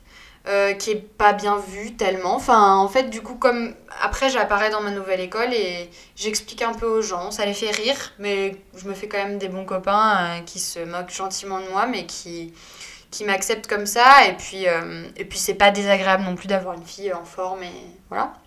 Parce que même au niveau, là, donc, quand tu parles au tout début de soirée, pareil, en France, on consomme quand même beaucoup d'alcool, Mhm. on va pas faire non plus... euh, Ouais, c'est vrai, c'est Voilà. c'est affreux. Hein. Et toi, tu, tu te vois où par rapport à tout ça maintenant, quand tu débarques à un apéro quand... En ce moment, maintenant, à 26 ans?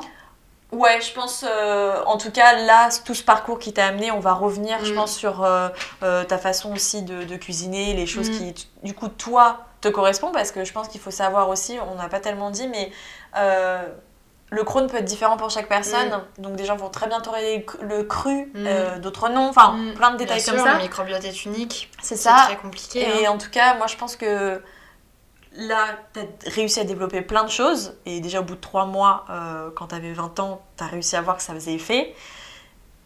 Maintenant, c'est quoi aussi tous ces petits tips que tu peux avoir euh, Parce que tu tu t'es dit, après tu as commencé à trop faire des Mm. amis, etc.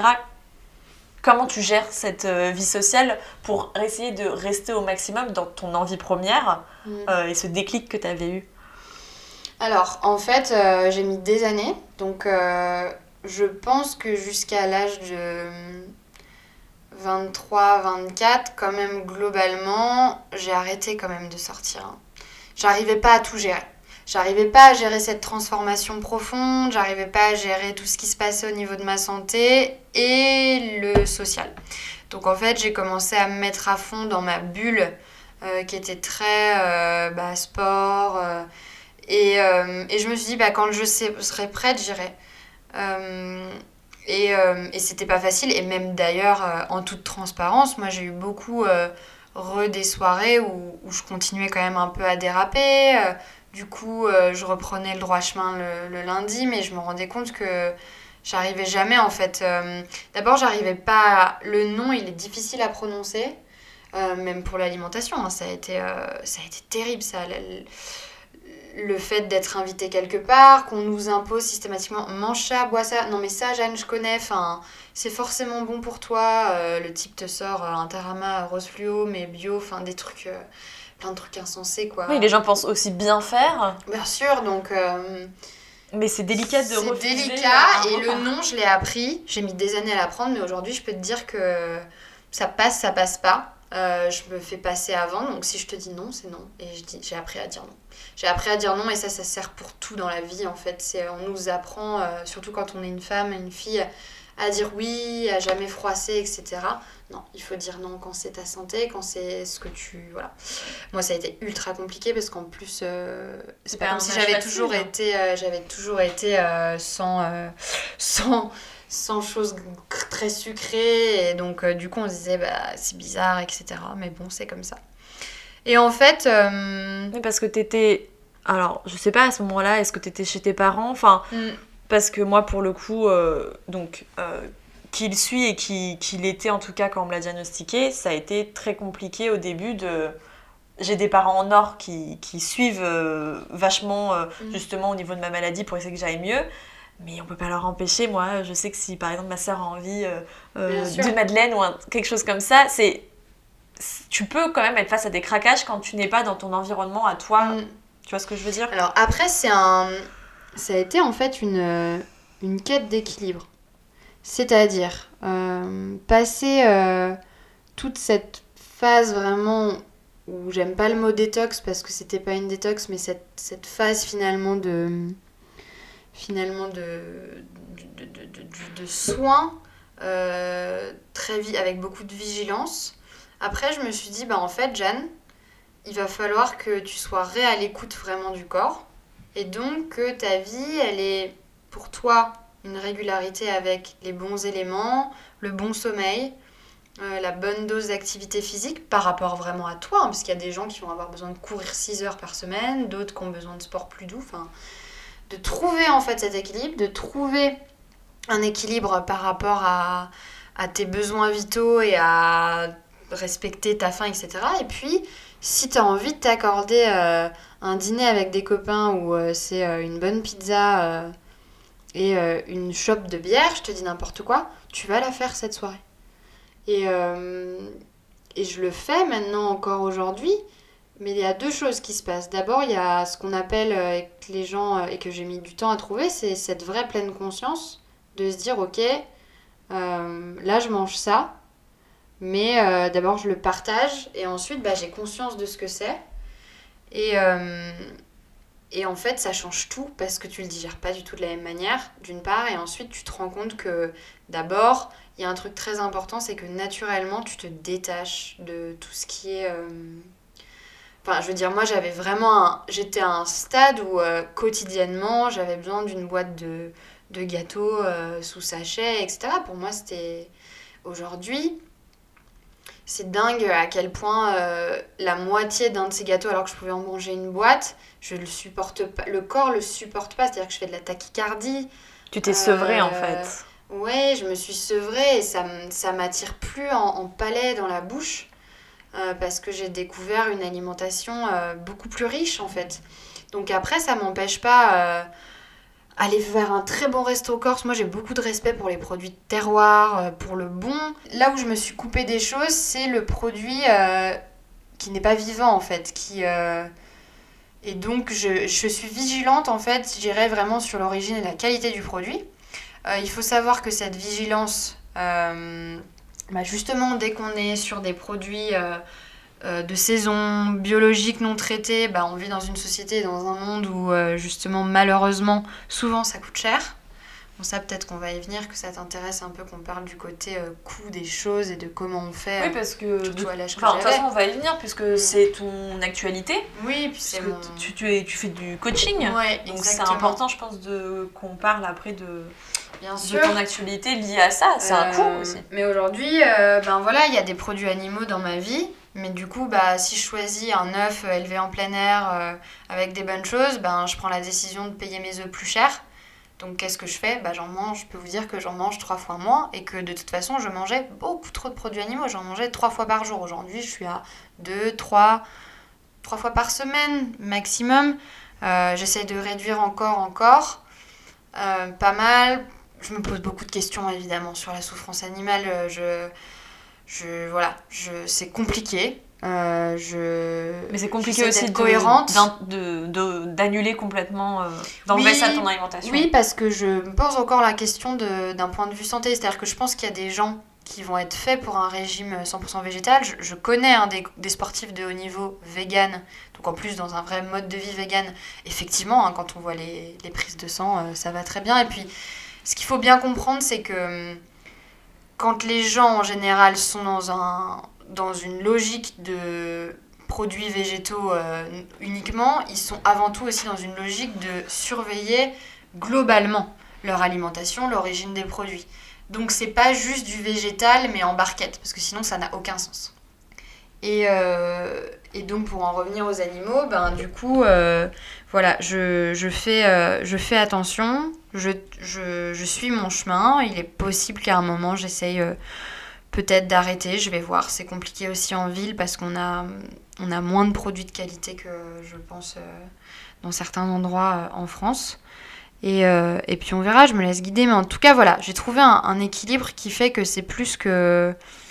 Même quand il y a des, quand il y a des choses qui sont peut-être plus. Voilà, trop de choses très copieuses, etc.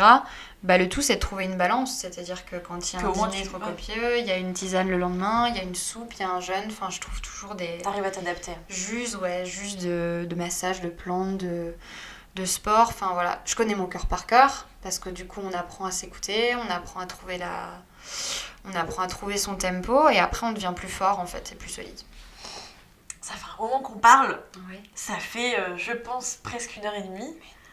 Ah si. C'était sûr. Et, euh, et je pense que ce serait bah, pas mal de finir, je pense qu'on va en avoir encore pour un petit moment, mais en tout cas, de, on a parlé de tout ce qui a fait que tu en es arrivé là.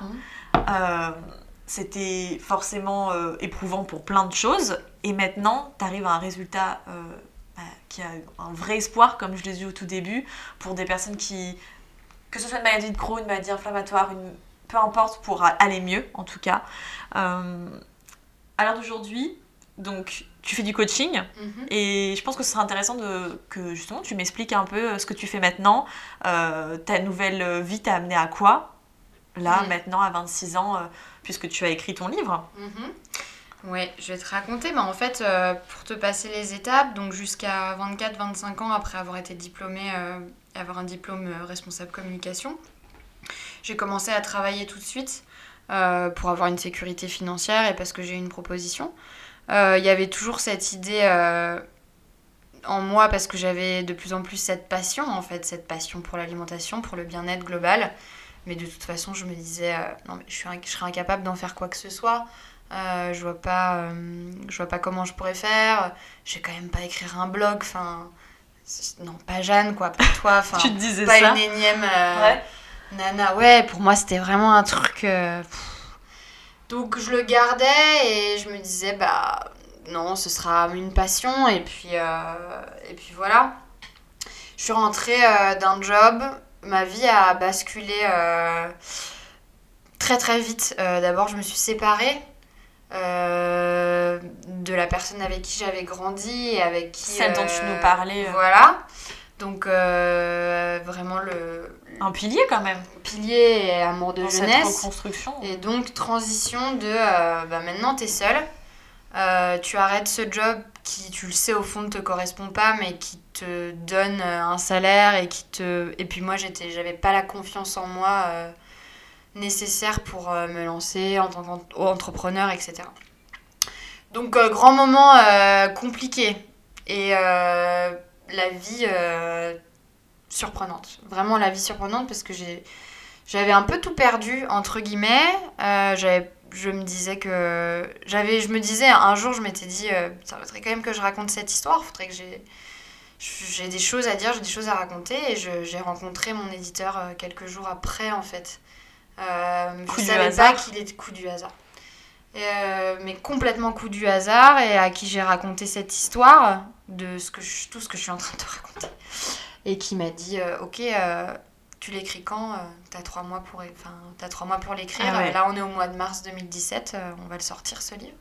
Donc là, j'ai regardé. Je, j'ai pas, je me suis dit ok, j'ai pas tout compris. Je sais pas ce qui vient de se passer, mais euh, je pense que là, on te, il y a un truc. Enfin, c'est un signe et vas-y. Donc j'y suis allée. J'ai tout craché, ce que j'avais jamais fait encore sur papier. Le livre est sorti. Euh, le livre m'a Attends, emmené- attends, parce que Ouais. tu passes quand Ouais. même d'un seul coup.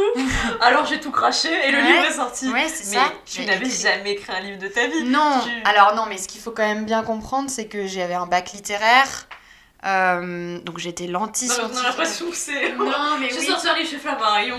Non mais, Non, mais bon, j'étais quand même dans quand la même, com. Et puis mon, la seule chose que je savais faire, parce que moi j'étais, mais c'était pas tellement justement, c'est là où j'étais, où j'étais, euh, moi où je me disais mais j'y arriverai jamais dans la vie, parce que en fait euh, la finance euh, non, euh, le commerce euh, non, enfin j'étais très toujours dans l'écriture. Moi j'aimais écrire hein, depuis que j'étais petite. euh, J'aimais écrire, mais. euh, Oui, t'avais des capacités en tout voilà. cas, avec la Oui, non, j'avais un profil. C'était pas. Ah oui, non, non, non. Angoisse totale. Non, j'avais un profil très littéraire. Maintenant, ça reste une angoisse quand même, bien sûr, mais ça m'angoissait pas tant que ça, dans le sens où il s'agissait de, capable. ra- de raconter son histoire. On me demandait pas d'écrire un roman euh, sur Proust. Je Oui, serais, enfin, et je serais peut-être incapable encore aujourd'hui de, de créer une nouvelle ou autre chose. Là, c'est différent. On me demandait.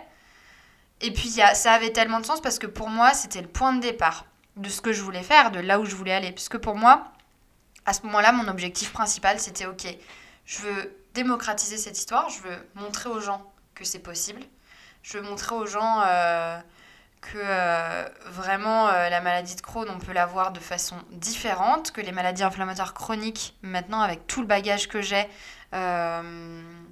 Enfin, il y a, vraiment des choses à faire et c'est capital de vivre, de commencer à vivre autrement et de, et de, de- de se faire confiance et de, et de devenir acteur de sa, de sa santé, quoi. Mais est-ce que c'était pas aussi parce que tu vois typiquement moi je sais que j'écris beaucoup aussi de moi-même. Il y a des moments euh, moi ce que je peux appeler aussi euh, des moments de lucidité où on a l'impression que oh, ça paraît évident, faut mettre ça sur le papier. Bah je pense que alors tu m'arrêtes si je me trompe, mais c'est plutôt une question en fait.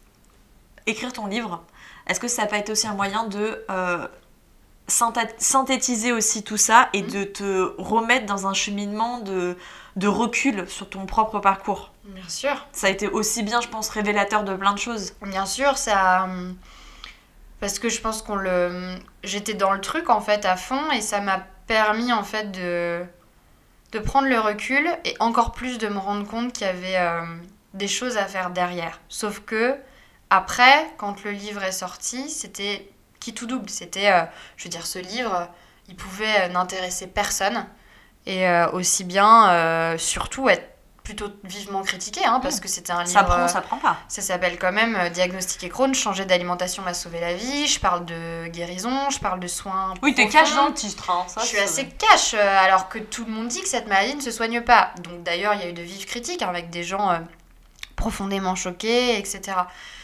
Mais peu importe, ça a résonné énormément. Euh, J'ai commencé à recevoir des centaines de mails, des gens qui ont commencé à m'écrire en me disant euh, tes mots ça aurait pu être les miens, euh, j'ai vécu la même chose. Enfin en fait voilà, et ça j'en étais un peu persuadée, c'est-à-dire que je me disais en fait moi j'ai juste raconté cette histoire, mais je suis certaine qu'il y a plein d'autres gens qui ont vécu, qui se sont un peu battus seuls et qui sont arrivés là.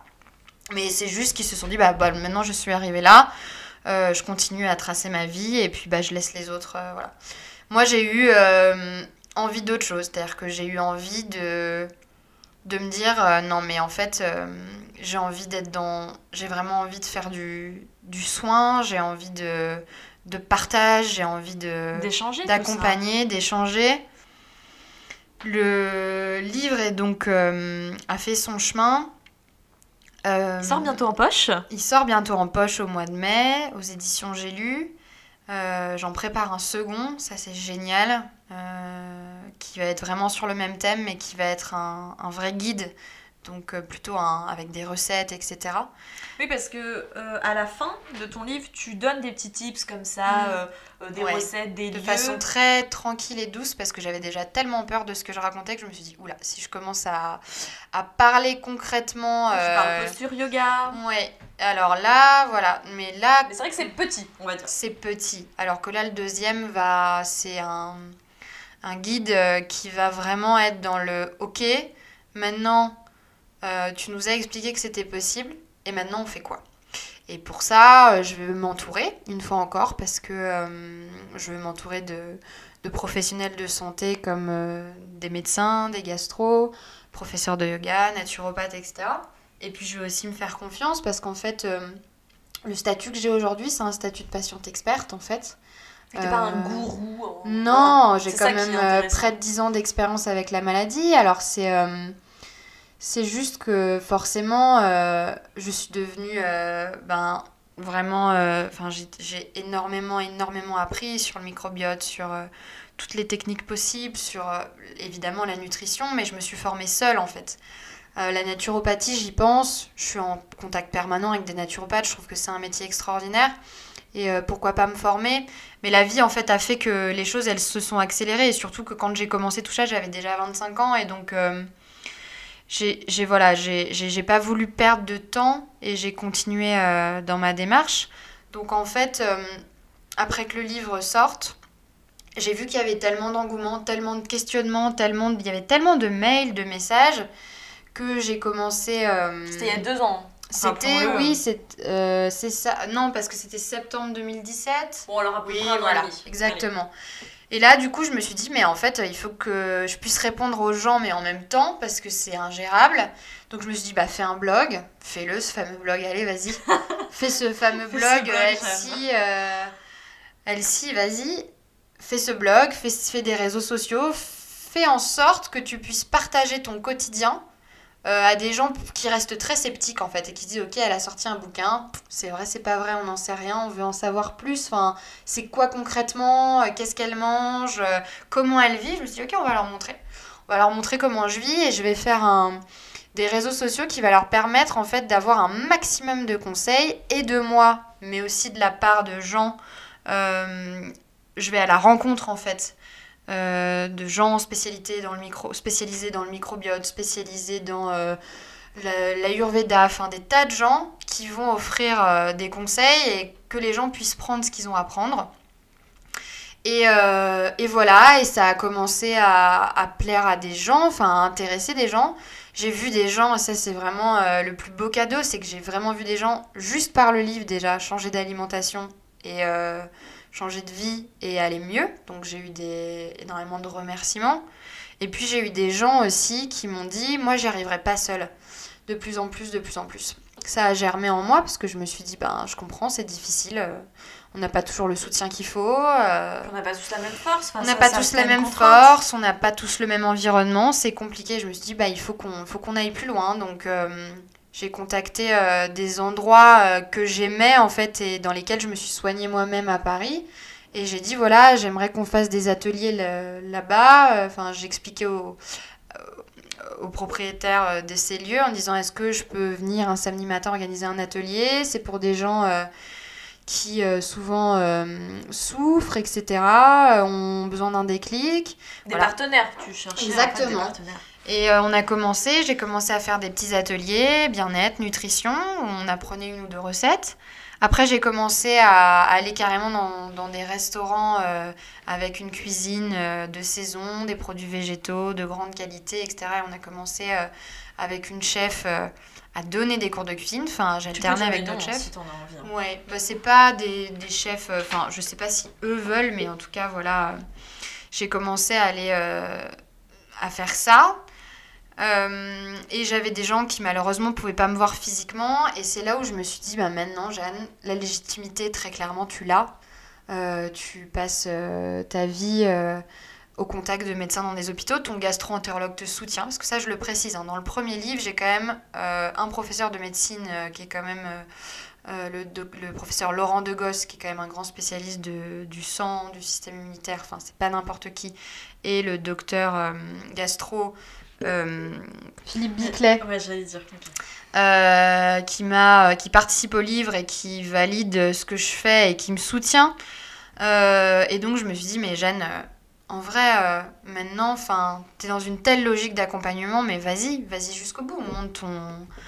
Fais de Jeanne Demier, qui est mon nom d'auteur, euh, une. euh, ton, enfin voilà, ton, ton, crée ton statut auto-entrepreneur et coach, accompagne les gens vers un changement d'alimentation. Et donc j'ai commencé à faire des coachings. Euh, ça fait euh, plusieurs mois hein, maintenant.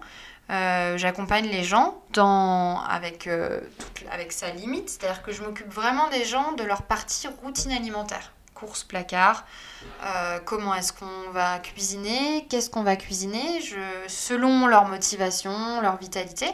Et puis après, je les redirige hein, vers, voilà, vers peut-être les, les, des, lieux ou des bonnes personnes pour faire les bonnes analyses.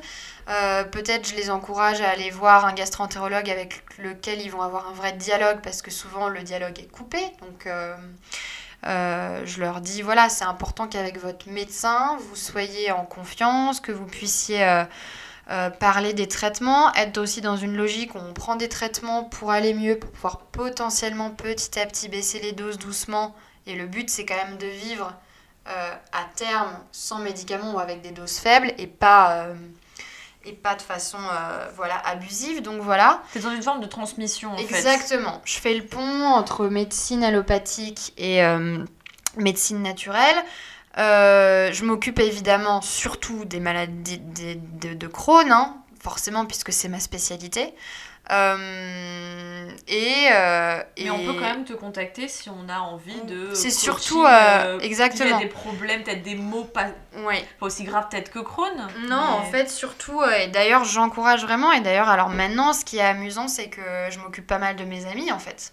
C'est-à-dire que bah, on a 26 ans, dans Ouais, 4 la ans, on a retournée, 30 ans. ouais. Euh, les gens commencent à prendre de plus en plus soin d'eux, à ressentir plus la fatigue, plus de stress. Euh, et puis tout simplement en fait, euh, y a- je, j'ai- je- j'y reviens encore là-dessus et ça c'est terrible, les gens attendent d'avoir un vrai handicap et de vraies vraies souffrances avant de changer quelque chose. C'est-à-dire que moi je sais, je vois des gens souffrir, aigreur d'estomac, remontée acide, euh, un mal de ventre parfois un quotidien ou une fatigue etc. Mais tant qu'ils s'écrouleront pas par terre, ou tant qu'ils pourront continuer d'aller travailler et d'aller boire leur verre et de... Ils voudront pas changer leurs habitudes. Parce qu'il y a toujours une excuse. Enfin, Mm. à nouveau, je pense que je mets ça sur euh, le dos de mon vécu, mais Mm. on trouve toujours une excuse en fait. Ouais. Et comme tu le dis, on est dans une société qui va beaucoup trop vite et on n'a pas le temps. Donc euh, prendre le temps pour soi, c'est pas quelque chose d'envisageable euh, pour Non. beaucoup d'entre nous. Non, non, non. Et donc, en tout cas, toi, ce qui, donc, euh, tes coachings permettent en tout cas resserent- enfin, C'est ça, moi je... c'est-à-dire recentrage, ce Voilà, j'invite... euh, Alors je ne suis pas psy, et c'est une fois encore... C'est pareil, moi je... Si Tu proposes je, je, je, je dis aux gens, voilà, enfin, il y, y y a des psychologues pour ça des choses, mais j'invite la personne euh, à prendre du recul peut-être sur son mode de vie, essayer de trouver les clés pour qu'elle puisse changer en fait. Parce que forcément, si je bouscule l'alimentation, je vais bousculer beaucoup de choses. Donc on parle aussi du reste. Comme Je- on a dit depuis le début. En mais fait. oui, c'est ça va tout bouger, ça bouge les lignes. Euh, J'essaye d'y aller doucement. Euh, J'ai des gens euh, qui viennent me voir, on est bien d'accord, euh, qui mangent euh, très transformé, euh, beaucoup de sucre euh, et qui euh, ont un Crohn depuis des années. J'ai des gens qui ont plutôt toujours l'impression d'avoir bien mangé. En fait, en discutant ensemble, ils se rendent compte que ce qu'ils pensaient être bien ne l'est pas forcément. j'ai des gens qui ont plutôt vraiment une bonne alimentation, mais qui sont des gens extrêmement anxieux, qui sont pas là où ils... Et parfois d'ailleurs, du coup, il suffit d'un coaching où je leur dis juste, mais, euh, mais vous pensez pas que vous êtes juste malheureux dans ce boulot-là? Ils disent, bah si, je dis, mais en fait, tant que vous serez profondément avec, vous réveillez avec une boule au ventre, avec un corps qui souffre, euh, dans ce job, ben même avec les médicaments, même si je vous aide avec des plantes et des choses comme ça, ben vous aurez la boule au ventre. Enfin, je veux dire, ça va pas bouger, donc Il suffit d'un conseil, en Voilà. Euh, mais bon, c'est surtout, effectivement, en fait, aujourd'hui, au cœur de... Et ça, vraiment, j'essaye vraiment, vraiment, vraiment de- d'en parler au maximum parce que les gens ne se rendent pas compte. Les gens pensent que, voilà, qu'on prend ce qu'on a devant nous, qu'on mange, que ça fait, ça permet, voilà, de tenir le debout, de, de travailler, etc. Or, la base de tout, c'est euh, ce qu'on met dans le corps, ce qu'on mange. C'est on, est ce qu'on mange et euh, c'est drôle d'ailleurs parce que les gens, euh, les gens savent pas quand ils mangent une biscotte. En vrai, ils savent pas ce qu'ils mangent. Voilà. On Les- sait plus. On sait plus. On sait plus et euh, il y a de plus en plus de diabète, d'asthme. Enfin, les maladies inflammatoires chroniques, c'est 15 millions de personnes en France. C'est euh, il y a presque un scandale sanitaire autour de ça. Enfin, moi, c'est c'est vraiment mon avis personnel. Et ça va aller, euh, ça va être de pire en pire si on ne bouge pas les choses. Et c'est complètement lié aussi à l'état de la planète. Parce qu'en fait, on pollue nos intestins, comme le dit Ouais, le docteur. Alès, comme on pollue la planète. Euh, on vit, euh, on consomme trop, on consomme mal. Euh, on demande à ce qui est, euh, quand vous rentrez aujourd'hui, moi je rentre dans un supermarché, je vois les étalages de, de viande, les étalages de produits identiques, et je me dis, mais comment ça peut encore et encore et encore euh, se remplir, se remplir, se remplir? Enfin, c'est avec le recul, Mmh. dès qu'on prend un peu de recul, c'est hyper. c'est assez Ça anxiogène, ça fout le tournis. Donc, donc c'est une problématique énorme, quoi. Donc, moi, c'est ma problématique, et. euh, Et t'essaies d'accompagner en tout cas. voilà, au et ma maximum. problématique, c'est d'écrire à ce sujet au maximum. Euh, J'ai aussi des projets. euh, C'est ça. Quelle est la suite Du Ouais. coup, là, pour finir, là, ces dernières minutes, euh, quelle est la suite du, du prochain quart de siècle de Jeanne Ouais. Euh, C'est quoi le programme? C'est quoi tes envies qui seront peut-être pas forcément euh, réalisables tout de suite, dans le lointain? Non. Quels sont en tout cas euh, les potentiels euh, futurs euh, projets euh, de ta nouvelle vie Bah, la suite, j'espère, c'est de pouvoir vivre pleinement de ce que je fais parce que ça a de plus en plus de sens et le reste en a de, en a de moins en moins. Donc, c'est presque. voilà, c'est comme une vocation en fait. J'ai trouvé. Et c'est des livres à ce sujet-là, des livres sur le bien-être, pouvoir vraiment démocratiser ça sans que ce soit. mais en étant vraiment accessible et, et en donnant avis à tous, c'est pas juste à des gens qui tombent malades, et être dans la prévention. Euh, ça, c'est la première chose.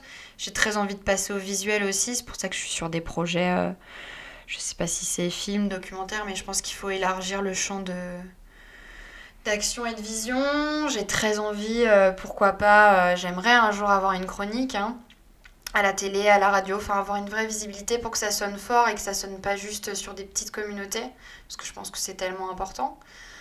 Euh, voilà, et puis évidemment, Ce qui est déjà pas mal. ce qui est déjà pas mal, hein. Mais évidemment, le, le grand, grand rêve, je crois, c'est un jour d'avoir euh, ben, mes, mes soins à moi, c'est-à-dire de pouvoir donner euh, aux gens euh, l'opportunité de, de boire des jus, par exemple. Les jus, c'est quelque chose de très important. Je me suis beaucoup soignée avec eux, donc j'ai très envie de faire des jus de légumes.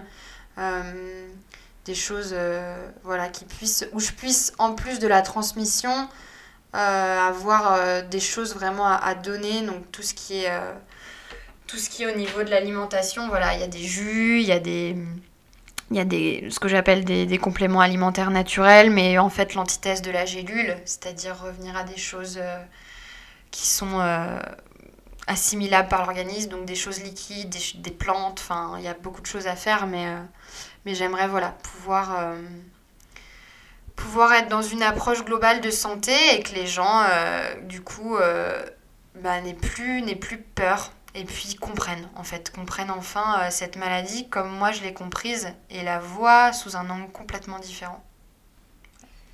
Bon, en tout cas, merci Jeanne. Bah, je t'en prie. Ça a été très fort, intense, euh, peut-être long, mais je pense que ça valait la peine de, de passer par tous ces détails. Euh, donc merci beaucoup de t'être livré euh, un bout de ce quart de siècle. Et bah évidemment, ton compte Insta, ton blog, ton livre, tout ça sera relié donc sur le compte de quart de siècle. Et bah, encore merci à toi, Jeanne. Bonne soirée. Les quarts de siècle, c'est fini pour aujourd'hui. J'espère que ça t'a plu et si tu veux voir toute l'actualité du podcast, tu peux aller suivre le compte Instagram Les quarts de siècle, écrit tout collé. N'hésite pas aussi à me dire ce que t'en penses, à m'envoyer un message donc sur ce compte Instagram. J'adore avoir vos avis et je fais tout pour répondre à tout le monde. Faut savoir aussi que dans ce podcast, chaque semaine, c'est donc un nouvel illustrateur ou illustratrice qui réalise le portrait du nouvel invité. Et donc le portrait de Jeanne, l'invité de cette semaine, a été illustré par l'active, la brillante et appliquée Léa Lemierre. Donc un grand merci à elle, merci à toi Léa d'avoir donc pris le temps de faire ce dessin à côté de ton travail et puis aussi de croire au projet. Donc n'hésitez pas à aller voir son superbe portfolio spécialisé même dans l'illustration scientifique. Tout est relayé donc sur le compte Instagram ou sur le site internet Les Quarts de Siècle. Aussi, et si tu aimes donc ces épisodes, et si tu veux faire connaître aussi ce projet, n'hésite pas à en parler, à le partager autour de toi. Tu peux même t'abonner au podcast sur les différentes plateformes, que ce soit Spotify, Apple Podcast, Deezer, peu importe où tu l'écoutes. Et même si tu es encore plus motivé de chez motivé, ce qui peut en fait vraiment m'aider à faire vivre ce podcast, c'est laisser donc une note ou un commentaire sur Apple Podcast par exemple. Je peux juste te dire merci d'avance. Quart de siècle, ça fait que commencer, et à lundi prochain. Et en 2018, c'est le chômage, pour près d'un jeune sur quatre. Fini les rêves. Il faut... Ils forment un monde, un monde. Quels sont leurs rêves, leurs nouveaux combats La crise du quart de vie, Mais que signifie, à notre époque, d'avoir 25, avoir 25 ans il faut donc se battre, se battre. La réussite n'est pas forcément matérielle ou financière. Elle peut être l'épanouissement de soi-même. Un C'est-à-dire tsunami de la jeunesse. Il n'y a pas une jeunesse, mais des jeunesses.